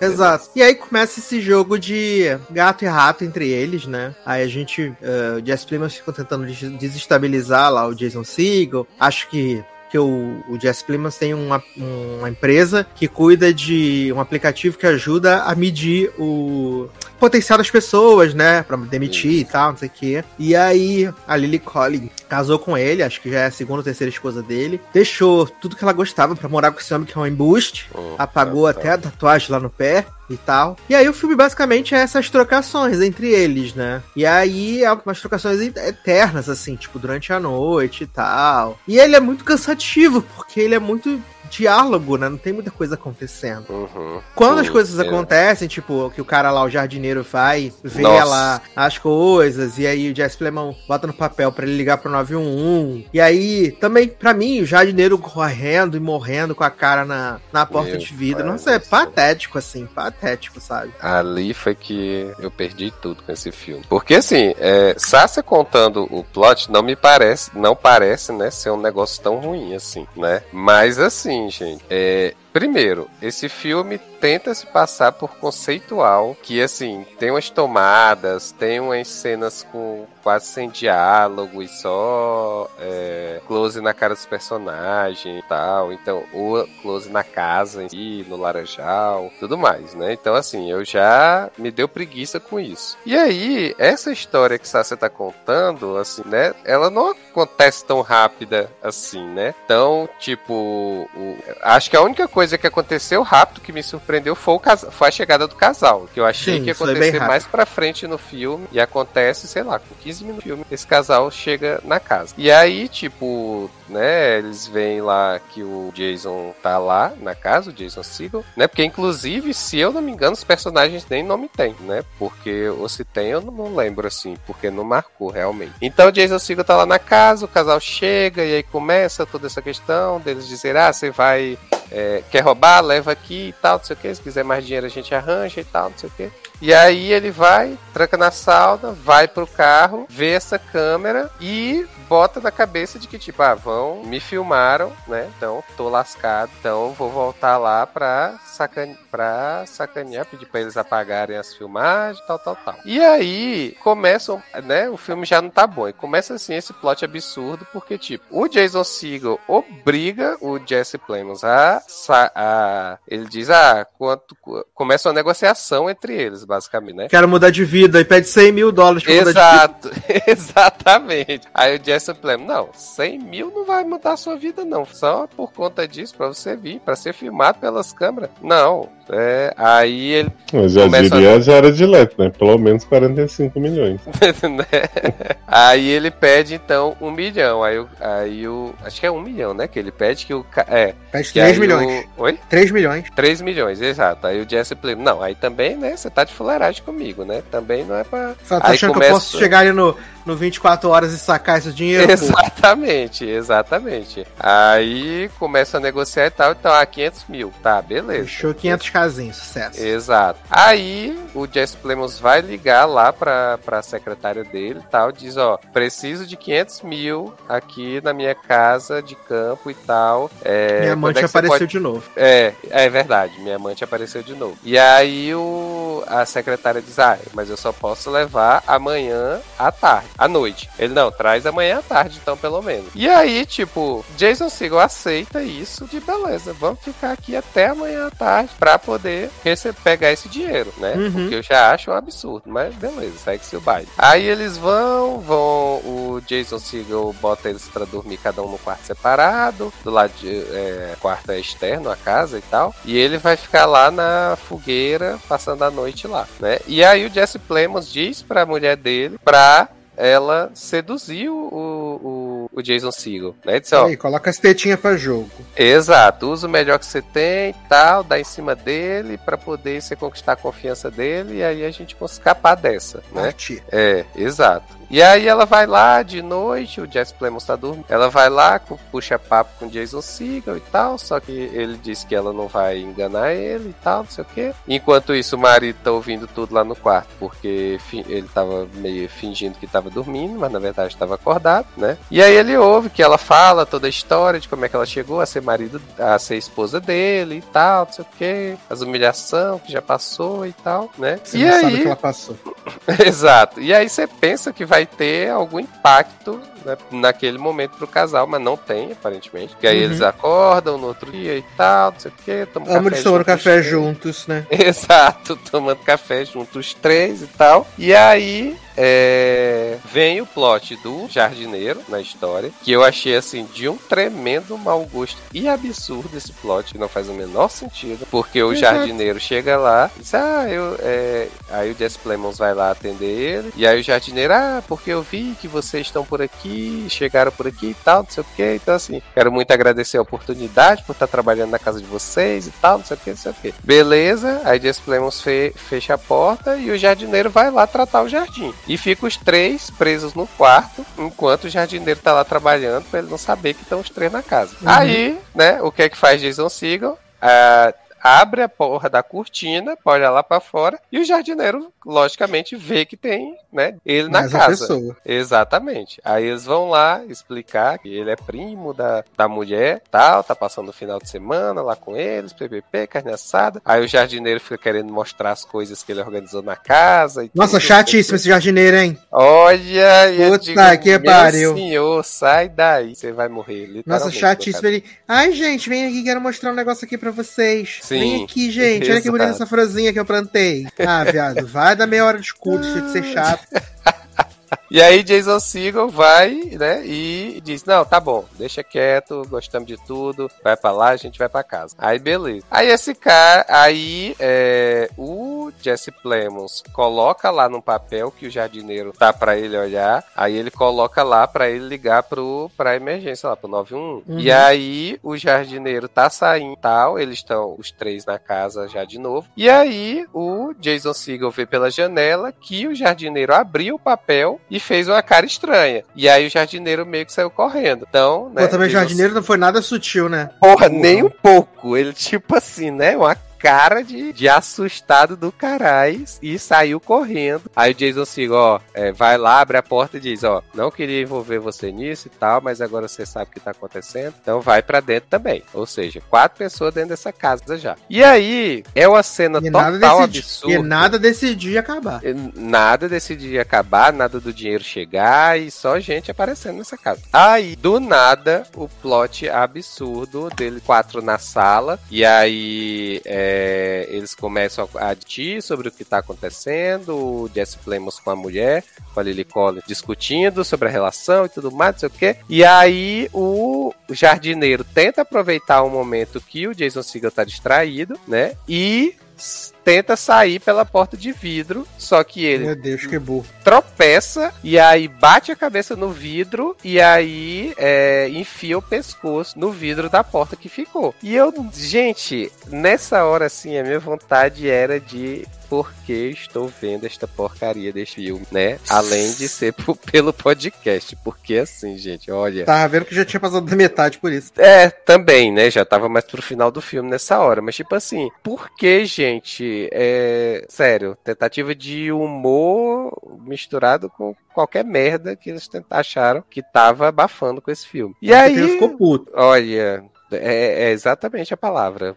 Na falta de palavra pior, eu estava puto assistindo esse filme. Porque depois disso, o jardineiro morre e tal, né? Aí Lily Collins já fica meio se sentindo culpada, porque o homem apareceu na história e morreu. E aí, gente, começa a parte final, que é quando o dinheiro, enfim, chega na casa. né? Graças a Deus. Nossa, que aí assim, é, ele, o, o assaltante manda a Lily Collins ir lá fora buscar o dinheiro. Ela vai lá na porta, aí tem todo um close no pé dela, assim, na no, no limite de sair da casa. E aí, né, Uhum. ela podendo ter fugido ali naquela hora, ela não o fez, né? Que eu não entendi por que que ela não correu naquela hora, né? Eu tinha saído gritando ali, qualquer coisa, mas tipo, eu tava ela tava sozinha, do lado de fora da casa, o, o assaltante lá dentro com, com o marido. Eu confesso que eu achei que ela ia fugir com o dinheiro. E- então, era o mínimo que eu esperava. Aí, não, ela pega o dinheiro, volta pra casa, né? E aí, a gente tem, né, é, que no final, ela volta pra casa, aí o cara, é... O que é que ele fala pro... Ele ah, fala- tá, não. Isso, que ele joga na cara do marido de que, assim, porque o marido tinha dito que eles estavam tentando engravidar e tudo mais, não sei o Uhum. quê. E aí ele joga na cara, na cara dele que a mulher dele é... é Tá comendo anticoncepcional com farinha. isso, exatamente. Tava tomando anticoncepcional com farinha. Ou seja, ela não queria engravidar dele, né? Mas E quem é- ia querer só engravidar que- Jesse Plemons também, né, gente? Não é, menino, então. Só a, a esposa dele que consegue. Aí.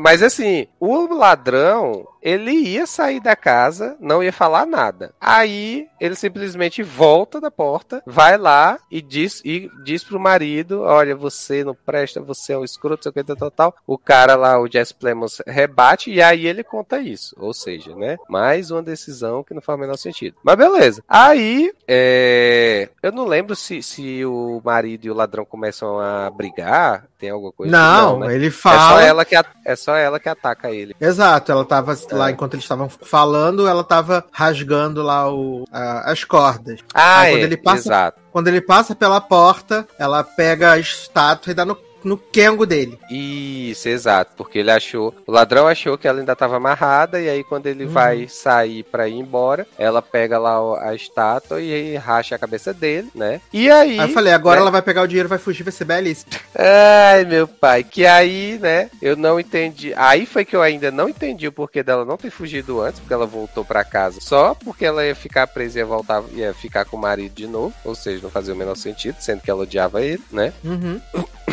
E aí, o, o filme termina basicamente nisso. Não, menino, aí ela vai lá na cozinha e dá uns que tiro foi esse no Jesse Plemons. Ah, é, é, exato. Verdade, verdade. uns que tiro foi esse no Jesse Plemons. Exato. Que ela Pega a arma, limpa, bota na mão do Jason Segel e termina olhando Isso, por nada. Verdade, verdade, exato. Pois é, ela, ela volta, mata o marido, sendo que ela podia evitar é, ser presa, condenada por- pelo assassinato, né? Ou seja, ela poderia só ter fugido daquela situação toda e beleza, mas não, ela volta, aí fica puta porque o ladrão denunciou ela, sendo que ela realmente não queria engravidar do marido, então foda-se, né? Então, aí ela mata o marido, deixa, bota a arma pra culpar o, o outro, o assaltante, e pronto, acabou você o filme que, assim, veio, contou uma história mal contada e foi-se embora.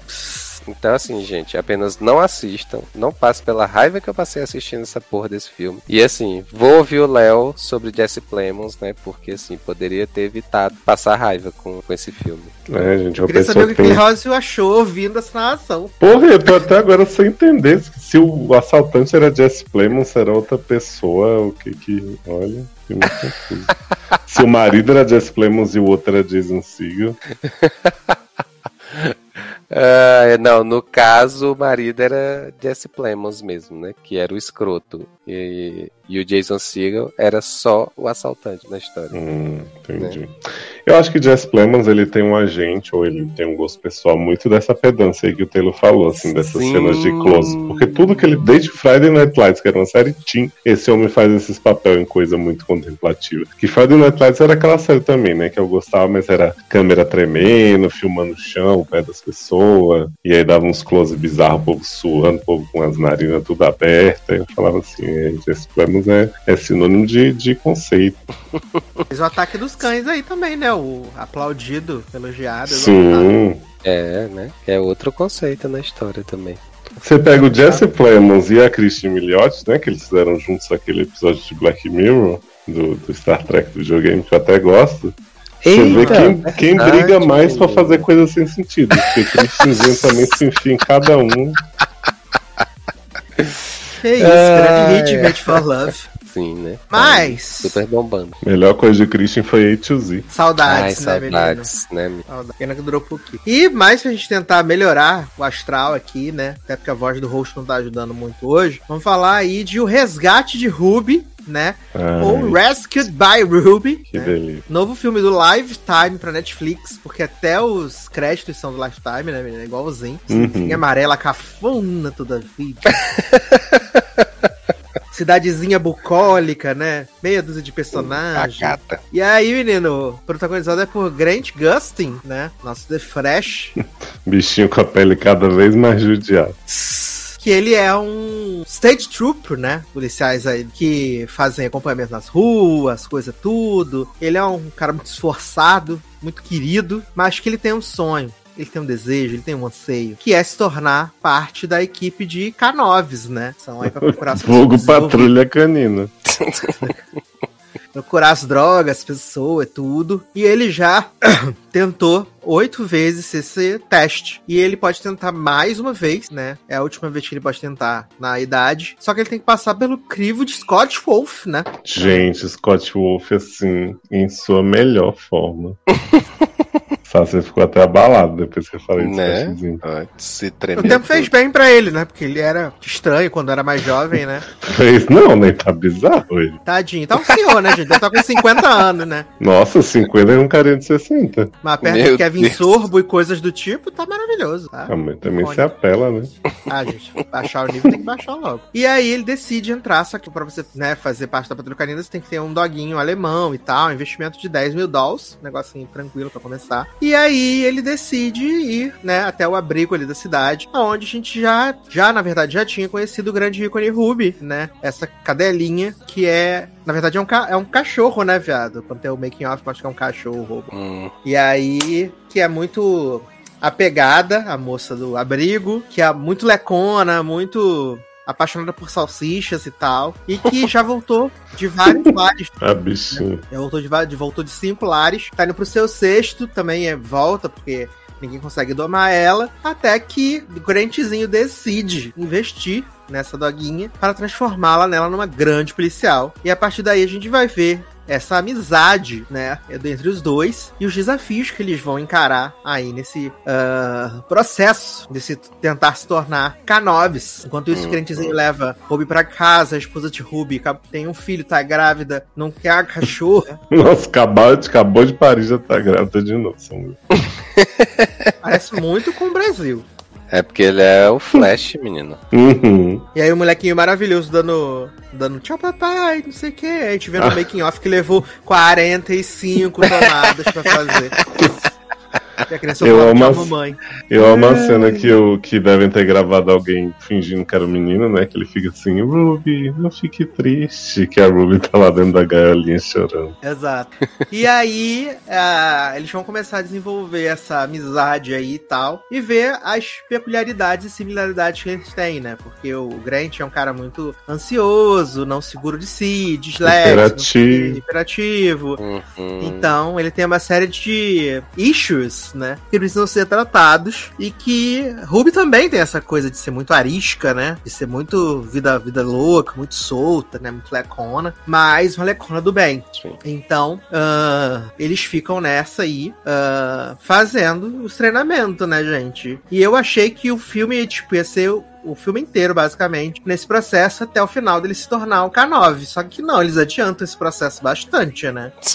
Sim. Adiantam bastante esse processo. Ah, adiantam bastante esse processo. E aí ah, a gente vai vendo os, os, os contrastes, né, entre os dois. A esposa começa a se relacionar mais com a Ruby. ah, a menina do abrigo fala que ela gosta de salsicha pra ser recompensada. Aí ele Uhum. tem dificuldade de ler. A esposa começa a ler as coisas pra eles. Então eles vão treinando e tal, não sei o quê. Achei E muito, resumindo. muito legal essa parceria da, dele. Da- é, assim, mais da esposa? esposa com ele, né? Do que ele com ela. Porque assim, no início, ela justamente não quer porque vai ser um gasto a mais e ela tá grávida e ele não tá sendo promovido, né? Então, assim, tá, vai continuar ganhando a mesma coisa e tendo mais despesa, né? Mas ainda assim, ela incentiva ele o tempo todo, né? A fazer a prova pra virar K9 e aí é, ela ajuda no que for possível, né? Então, tipo, ela é, começa a tratar melhor a Ruby e tal, e aí a- também a ajudar ele a passar no teste, né? Mas eu achei bem bacana a, a esposa. Ela foi super paciente. Sim, aí mostra o quanto a Ruby consegue desenvolver ali os laços com a comunidade, né? Ele leva ela pra estação de polícia, ela rouba o sanduíche da chefe, todo mundo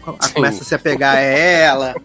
Aí, tipo, os outros doguinhos do treinamento vão pra lá e tal, ficar com ela, desenvolver as habilidades interpessoais. Então, é muito Sim. fofinho assim, né? E aí, a Ruby passa no teste e tal, né? Porque tem lá o teste que tem que procurar os- as coisas do pedaço dos corpos, né? E aí, resumindo, no, no último pedaço não tinha, né? E aí ele Isso. confia na, na doguinha e fala, não tem. E aí Scott Wolf fala, beleza, ela passou. E aí, tudo meio que dá uma sincronizada quando ele vai pro primeiro caso dele, que é de um assassinato. Ele leva a Ruby, a Ruby vai lá, fica cheirando, não sei o quê, indica o local. Eu aqui em casa falei, está enterrado, mas ele não me ouviu.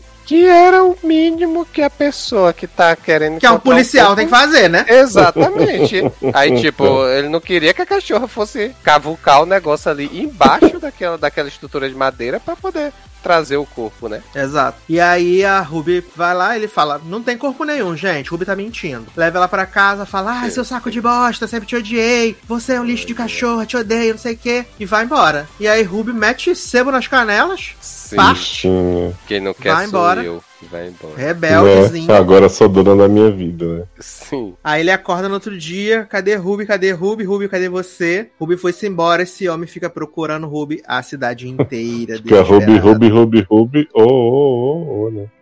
A mulher entregando panfleto, né? Ah, fazendo várias paradas, pessoal da cidade, os doguinhos, não sei o quê. Sim. Até Aí o velho fica- lá que, que aparece, de cena em cena, ele aparece lá. Aquele...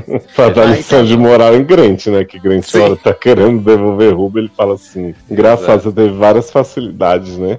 Podia dividir essa sua sorte com a doguinha. Tã. Privilegiado sim. Sim. Aí tem uma hora que ele fica chorando lá na ponte. Aí a câmera olha pra baixo e Ruby tá lá deitada embaixo. Bem ignorando ele enquanto ele chama Ruby. Ruby, vem aqui, Ruby. Sim. Falando, "Hum, não vai falar nem comigo nem com meu anjo. Uma bichinha. Aí nisso tá um caso lá da criança desaparecida, Scott Wolf falando: Como é que você perdeu sua cachorra? Não sei o que. Você não pode fazer parte da K9 se você não tiver com a cachorra, não sei o que, não, não. De repente o Ruby aparece no meio da rua, transmutada, né? fala: Ruby, não acredito, você aqui, ah, que linda, te amo, ó. E aí ele fala assim: Vamos lá? E aí Ruby vai lá na floresta, não sei o que, e acha as crianças tudo, e vira uma heroína, e é isso o filme. Sabe uma coisa que me desespera do começo do filme? Porque É. assim, a, a Ruby tá nesse plot que ela tá sempre sendo devolvida pro abrigo. E essa moça do abrigo, né, quer encontrar um lar pra ela. Tem o plot dela ficar tendo que pedir autorização pro marido. O marido dizendo, nessas crianças já tem um animal cada um, não dá, não sei o quê. Aí o dono do abrigo fica ameaçando ela, dizendo, ai, se não encontrar alguém pra Ruby, vou ter que sacrificar os machos tudo. E aí a mulher fica assim, ah. Porque assim, eu, eu entendo né, que infelizmente existe isso muito da galera, tipo, pegar um bicho e não aguentar um dia devolver, né? Porque o povo não tem noção da responsabilidade do que você tem que educar o bicho. Uhum. Essa parte me, me- tipo assim, é, é foda ver, mas, mas não é fora da realidade. Faz parte. Mas, é, mas eu acho foda que a mulher da briga, ela fica assim, falando pro Grant e até pra esse cara que devolve no começo, ela fala assim: Ah, leva ela no destrador, eu pago. Eu fiquei pensando, por que tu não levou ainda, mulher? Tá em com o Ruby nesse abrigo. Só que depois eu entendi, porque quando o Grant vai levar a Ruby no adestrador, Ruby dá uma avançadinha no cachorro que tá lá, e o adestrador fala assim: Sua cachorra não precisa de Viado. aula. Né? Precisa de Esse- medicação. Eu fiquei assim, É. quê? Falou muito um adestrador. Que adestrador é esse, gente? Pois é. Olha. Porque assim, gente, adestrador não é só pra, pra ensinar a fazer truque igual tá fazendo com aquele cachorrinho ali, não. Exato. E aí, tipo, ele, ele fala assim, ela não obedece, ela não sei o que. Eu falei, gente, foi uma avançada. Não era nem pra você estar com os cachorros tudo solto aí, você podia separar Sim. a aula, né? Era o Né? mínimo. Aí eu fiquei muito puto com esse adestrador. Foi o personagem que eu Nossa, queria que Ruby horrível. matasse, assim. Adoro. Ruby, a Merecia. cã assassina. Uhum.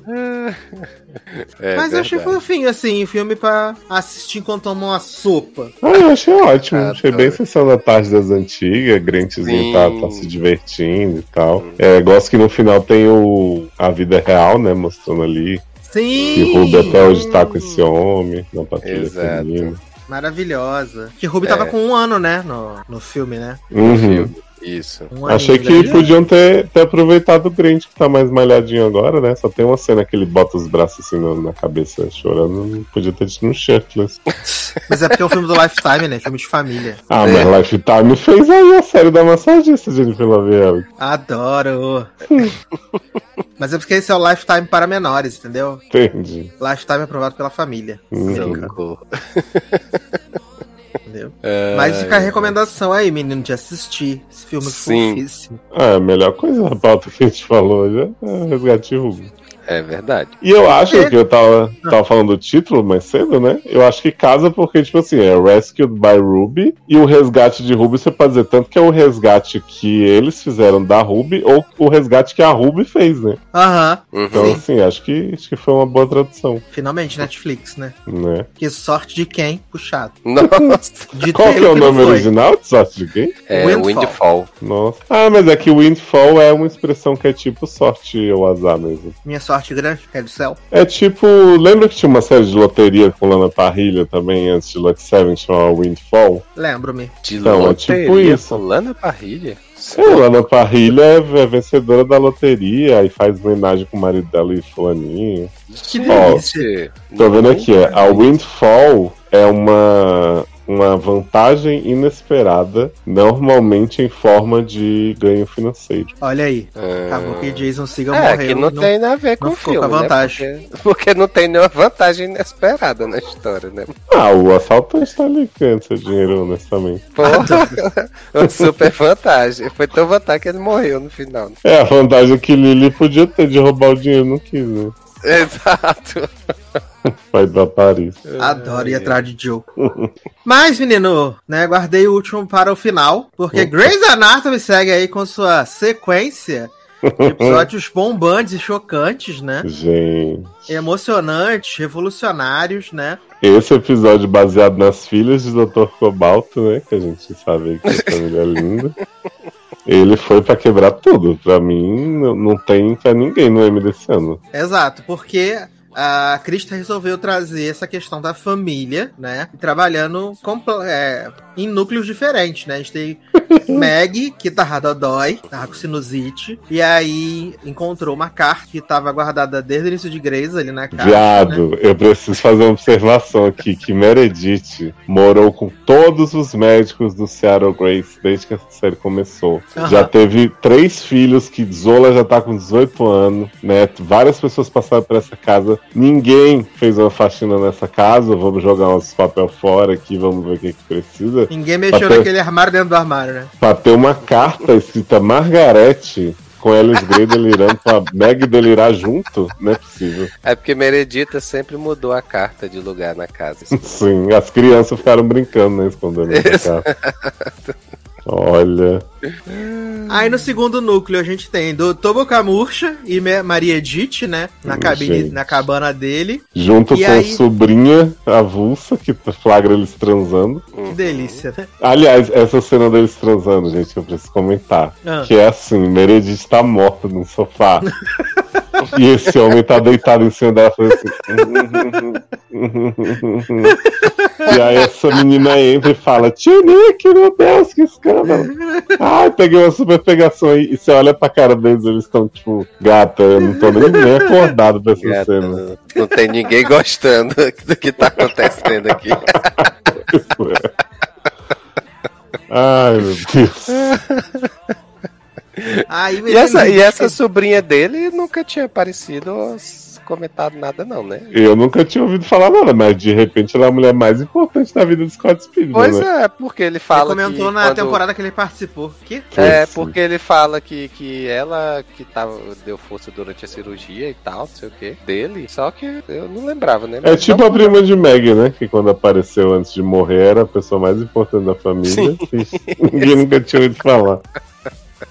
E mais um indício aí de Dr. Bokamurcha indo pra Seattle, né? Porque... Mas falta, falta qual indício, né, gente? Porque... Menino, só falta o contrato assinado mesmo. Porque ele fala assim, ai, tô muito triste de ter que fazer esse negócio de transplante, né? Ah. É uma vida pela outra, não aguento mais. Ai, tô chato. Aí Meredita fala assim, Menino, não tô aguentando mais meu cargo de chefe de residência de, de, da cirurgia geral. Não tô aguentando uhum. mais meu uhum. cargo. Olha que coisa. E eu amo que Seattle Grace tá nessa, nessa ruína aí de faltando médico todo dia, né? Não sei o quê. Pô, e aí a Amélia. que tem saem pra jogar videogame? Exato. Schmidt e Dr. Cobalto jogando videogame. A Amélia com o Dr. Chitãozinho, né? Sim. Lá longe. Recebendo serenata. Serenata. Fizeram só o, o relatório do, do teste lá, da cirurgia e Maria Edith, com o doutor Bocamucha, né? Uhum. Owen tá fudido, não pode fazer nada. Ele tá pensando tá se vai pra lua, se não vai, né? Adoro pra lua. Gente, você vê, esse episódio foi tão bom que eu senti falta de Bailey indo pra lua e Link Joe. Armaria, né? Que Link e Joe estão sustentando esse hospital, né? Aparentemente. Que são eu fiquei pensando, gente, quem ficou que lá pra trabalhar, tá né? Traba... Exato. Quem ficou lá pra é... trabalhar? Porque não tem ninguém. Meg tá de, de doença, doutor no Dugo fazendo companhia, sua esposa, em vez de estar tá trabalhando também, né? Uhum.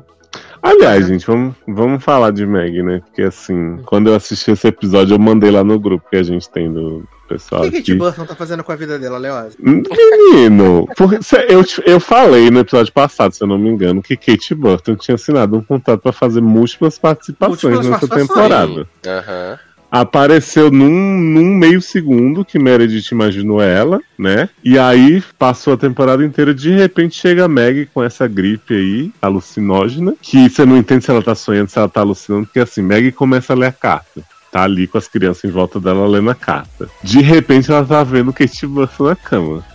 E aí Kate Burton falando um monte de cara de, de maníaca do caralho. Sim, falando um monte de merda. E aí uns cortes bem conceitual também, que Meg tá uma hora longe dela, outra hora tá no colo dela deitada, Kate Burton passando a mão no cabelo dela.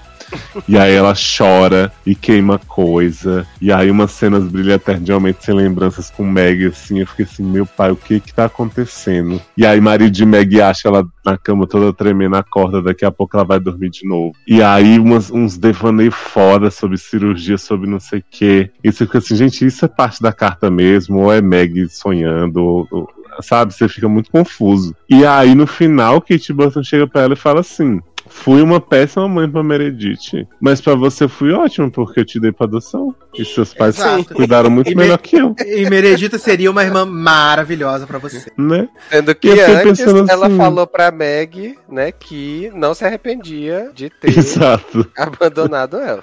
Não, e eu fiquei assim, mas é, isso era óbvio que ela tava melhor com os pais adotivos dela, que inclusive ela nunca nem pensou em você, né, gata? Aí aparece a mãe de Meg, né, adotiva, fala, ai, minha querida, saudade, não sei o que, ai, mamãe. Aí no final, Meg tá queimando uma carta na frente das crianças, fazendo um incêndio na casa de Meredith, com a Chamou Amélia Meredith de Meredith. volta de seu grande resort romântico pra queimar a, a carta. E aí Meredith lê essa carta e fala assim, nem parece que foi minha mãe que escreveu isso, ela devia estar muito louca. Eu pensei assim, então Tá parece, né? Porque ela é. tava sempre doida. e aí queima essa carta e, Meg fala assim, eu sempre soube que tinha alguma coisa faltando em mim. Nunca tinha percebido, mas era ela. E agora não falta mais. Eu falei assim, Ah, pra gente que é o público nunca faltou, então tá tudo certo, né? Pula esse episódio Nunca, que. nunca vi, Faz- sempre amei.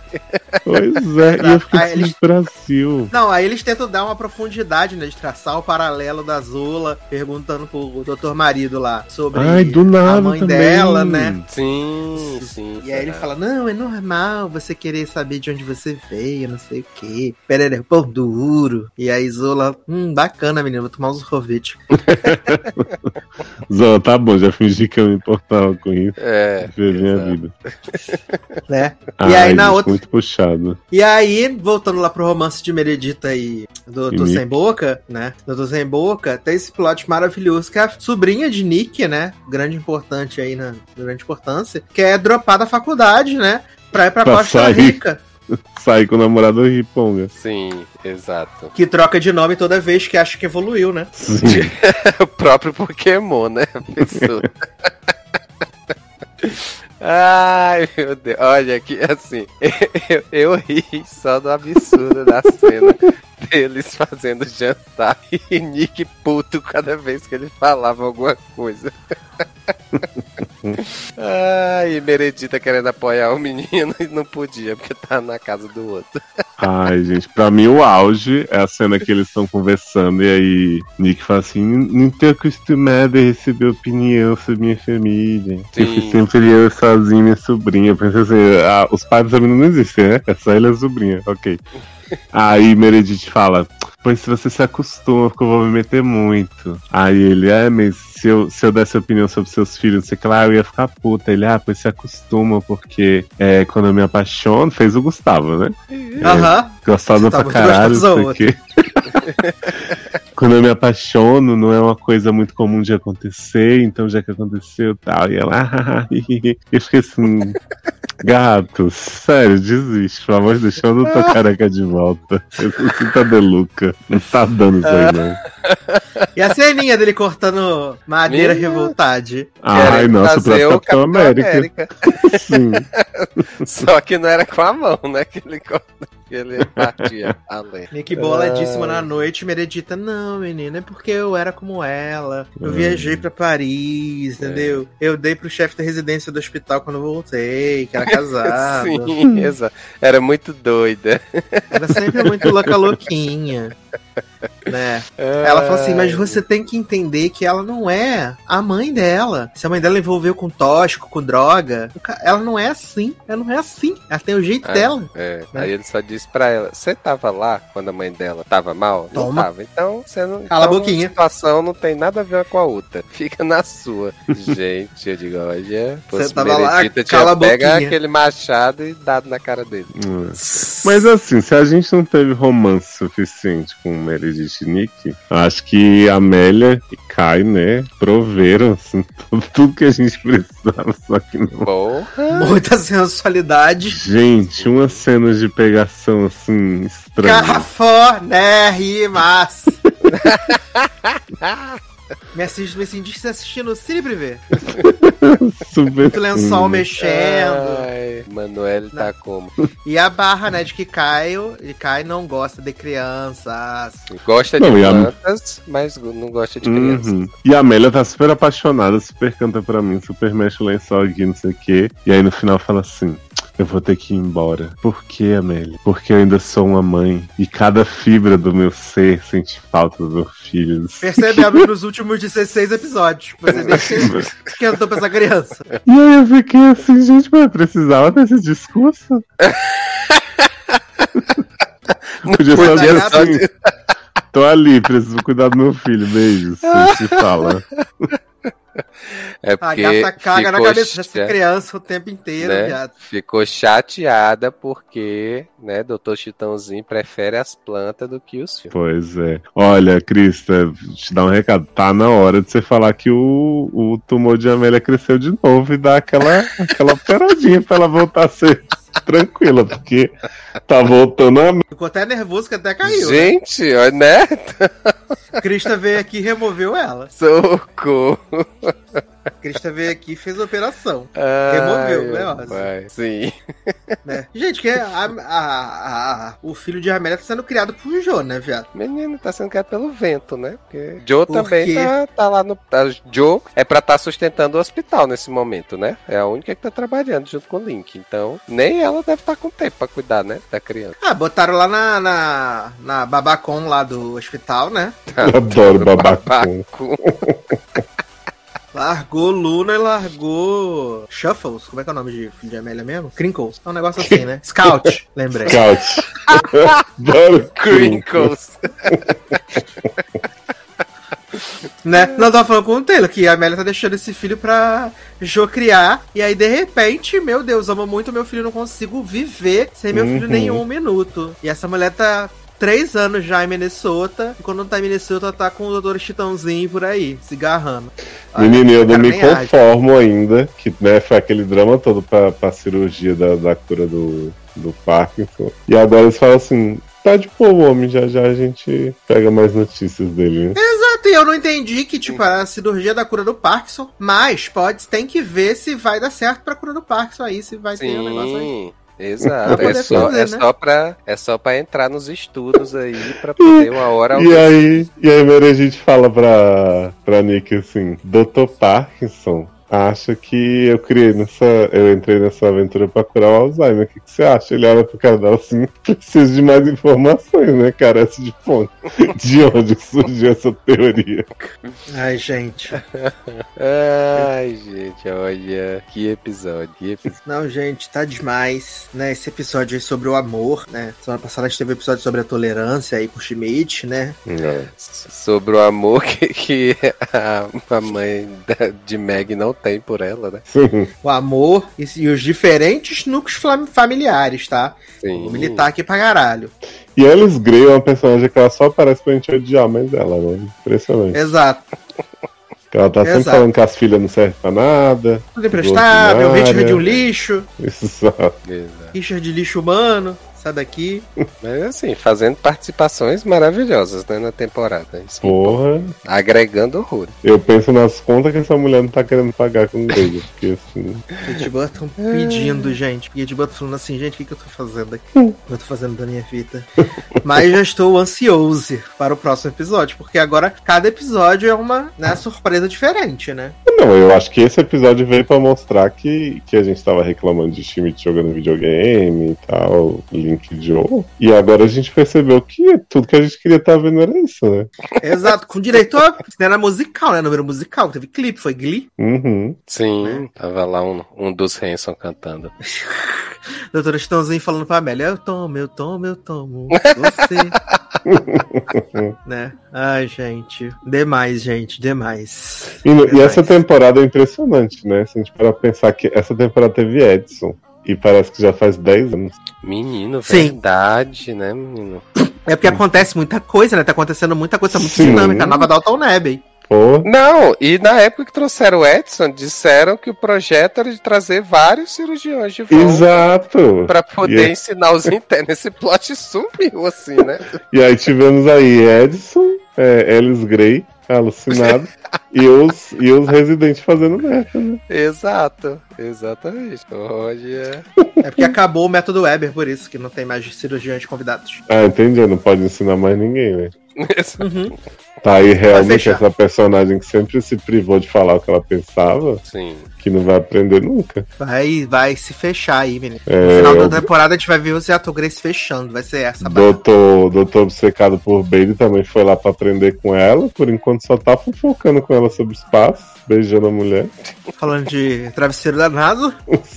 Ai, gente. A pobre Tá da demais. mulher que foi lá, né? Fez mó banca que ela ia ensinar todo mundo, não sei o que também, coitado, não aparece. Hum, verdade. Ai, ai, gente. Maravilha. Mas semana que vem tem mais. Semana que vem, gente, prometo que a gente vai falar de The Good Trouble. É porque vocês podem ver que a voz do host tá indo, tá voltando, tá bem complicado. Mas fiquem tranquilos que a gente vai contar tudo pra vocês sobre a saída de Maiazinha Mitch, o Grande Cristal. A gente acabou de gravar o programa na quarta-feira. Uhum. acabou de gravar o programa.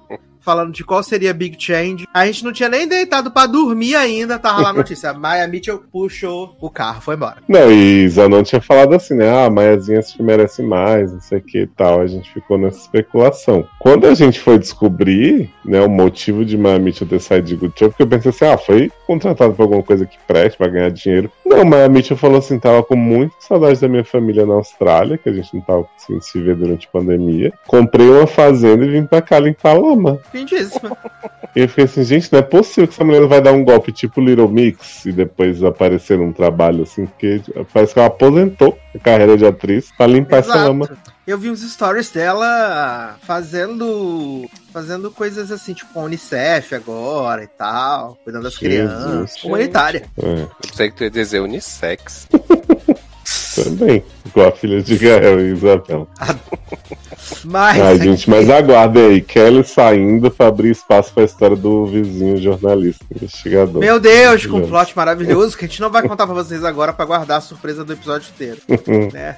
Mas puxadíssimo, gente. Eu olhei esse plot e falei, meu Deus, que merda. Ai, Brasil. Mas, menino, falando aqui rapidamente dos comentários que tivemos na edição passada, tivemos aqui o menino Charles Rodrigues dizendo: "Tre- teve drag queen sertaneja. Notícia de futebol americano. Onde é que eu estou? Catcast, sucesso. É, versatilidade você vê aqui. Exato. Tivemos a menina Verônica Miranda dizendo: tinha que vir prestigiar essa fera da animação Turning Red. Todas as meninas são muito carismáticas. Amei a dublagem com Fábio Alessandra de Mamãe Panda Neurótica. Enfim, adoro ficar remoendo meus traumas geracionais de forma leve, enquanto racho o bico com todas as piadas com o fandom de boy band. Eu, como fã de K-pop, super me identifico. Enfim, 10 de 10. Um rubizinho. Resgatando o Ruby, né? Tá no cu. Também temos aqui a menina Carla GL, né? Dizendo aqui, fala galera! Entre parênteses, melhor, melhor abertura de podcast. kkkkkkkk. Outro aqui, gente, pra onde Greisa tá indo? Várias interrogações. kkkkkk. A gente tá descobrindo semana a semana, essa é a verdade, né? Ela tá solta assim, a deriva. Ah, eu só não largo porque já são 18 anos. Quando comecei a ver, eu era virgem. Tenho síndrome de Estocolmo. Não posso largar. Mas todo ano torço pra ser a última temporada, né? My bad, que ano que vem tem, tem já tá confirmado, né? Ah, toda série obscura se torna mil vezes melhor com vocês contando. Tem umas que nem vejo, mas acompanho pelos seus resumos. Onde vejo The Thing About Pam? Menina, torrentezinho do sucesso, tá? Ou no não. Eu desisti do segundo episódio, tá, nem? Ei, Assisti três minutos, foi insuportável demais. Eu nunca pensei nisso aí.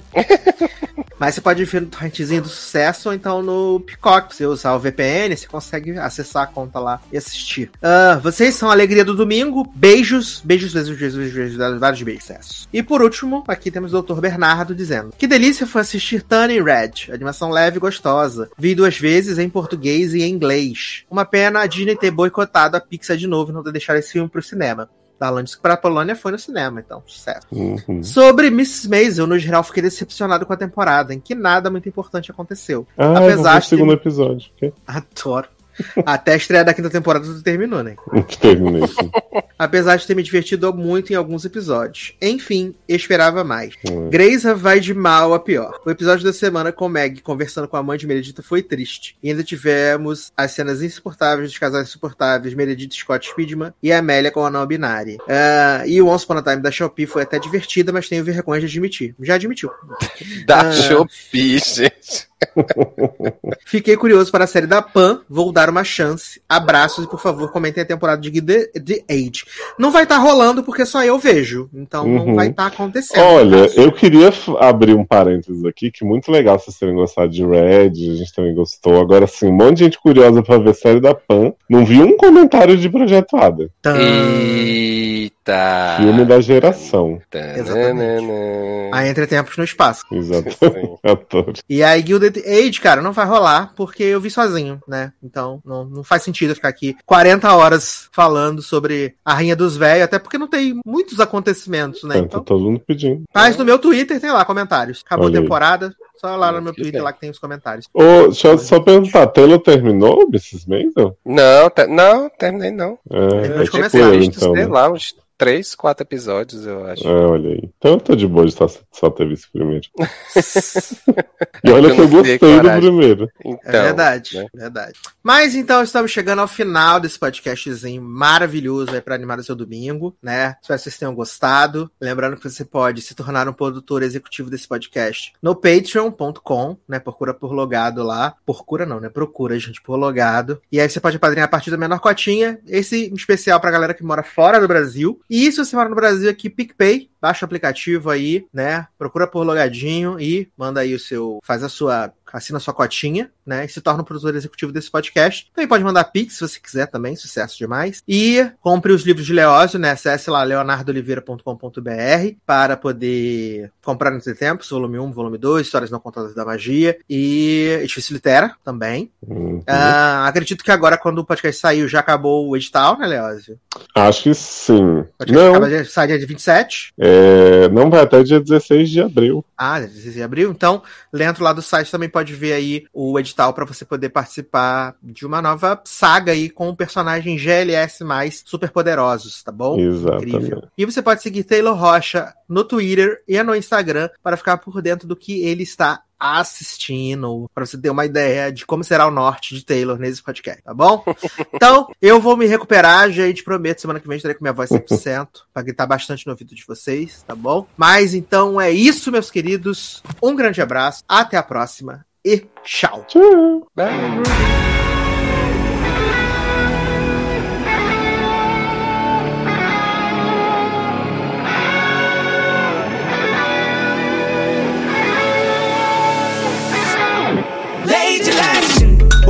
baile na quadra, lancei o drip e a lupa. Várias piranhas se joga na sexta-feira maluca. Hoje tem baile na quadra, lancei o drip e a lupa. Várias piranhas se joga na sexta-feira maluca.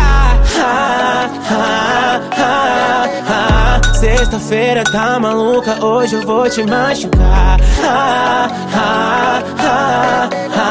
Sábado, sábado e domingo, tu pedindo pra voltar. Esse moleque te faz passar mal, ele te deixa perdida. Tapa na bunda, sarrando no grau, te chamando de bandida.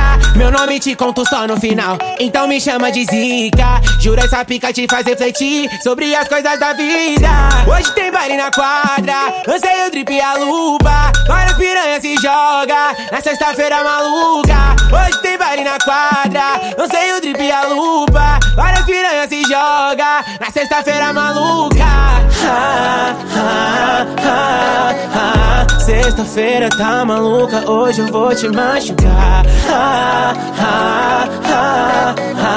Sábado, sábado e domingo, Raridade. tu pedindo pra voltar. Deixa ela ciente de como funciona, que a cesta maluca ficou chapadona, mas encatada tá desvirtuada.